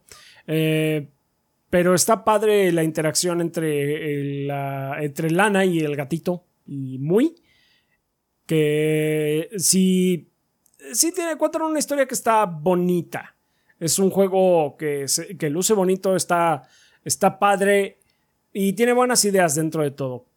No siento que sea particularmente muy distintivo de entre sus pares, pero sí vale la pena echarle una checada. Si ya saben, banda está en Game Pass, si tienen Game Pass, pues chéquenlo ahí. Y si no, está barato. Entonces ahorita es buen, eh, puede ser buen momento para conseguirlo, sobre todo si, si están aprovechando los descuentos ahorita que están en la hot sale. Ujú. Wink, wink. Guiño, Wink, wink. guiño. Guiño, guiño. Yes, yes. Eh, nada más, ¿verdad? Sí, Nada nada más. Vienen recomendaciones en camino, no se preocupen.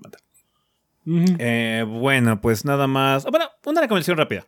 Eh, Lo puse en Twitter. eh, puse una serie de videos que estaba sacando Red Bull Gaming sobre el making of de Street Fighter 6. Que están muy buenos. Tienen muy buena producción. Entonces, chequenlos. eh, Chequen mi Twitter. Ahí puse una playlist que yo hice sobre estos títulos, sobre estos videos de Street Fighter 6, que están bastante padres por si les gusta ver el background a los developers hablando de cuáles fueron sus ideas respecto a la creación de este título, que ya está próximo a estrenarse. Están muy padres, están muy bien producidos esos videos de making of de, de Street Fighter 6. Chéquenlos. Están en el canal de Red Bull Gaming, si no, aquí en YouTube. Vale, eh, pues bueno, banda, eso sería todo con respecto a este episodio. Nada más queda recordarles que tenemos redes sociales, nos pueden encontrar en Facebook, Facebook y en Instagram como Tres Gordos o Tres Gordos B. Si no, síganos en Twitter, por favor, estamos como TriChobiV o en nuestras cuentas personales que es Chobi el Rafa, Chobi Adrián, Chobi S, Chobi Gris y si, este si quieren seguir a Cinetica Sam, eh, que ya no ha trabajado con nosotros, un saludo a Sam donde quiera que esté. De seguro está este, descansando eh, ahorita porque ya es medio tarde, pero también saludos a Sam. Y a Kit-VG por si quieren platicar con el Kit. Ahorita que anda haciendo mucho contenido de su viaje de Japón. Eh, chequen sus streams que anda compartiendo muchas cosas por ahí. Hasta que Eh, le llegue Etrian Odyssey. y de repente, verga, tres juegos de Etrian Odyssey. ¡Ay, no! Todo es felicidad. Y de repente, verga, tres juegos de Etrian Odyssey. Chale.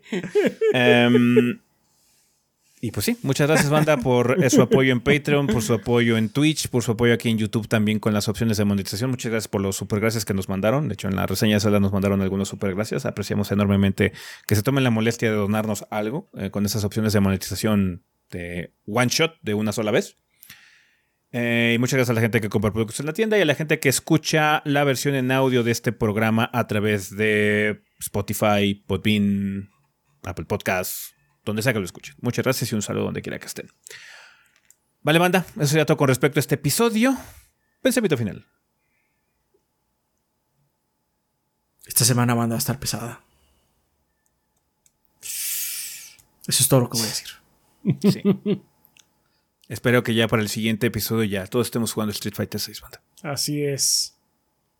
Entonces, chingón. Bueno, eso sería todo con respecto a este episodio. Nosotros nos vamos. Bye. Bye. Bye.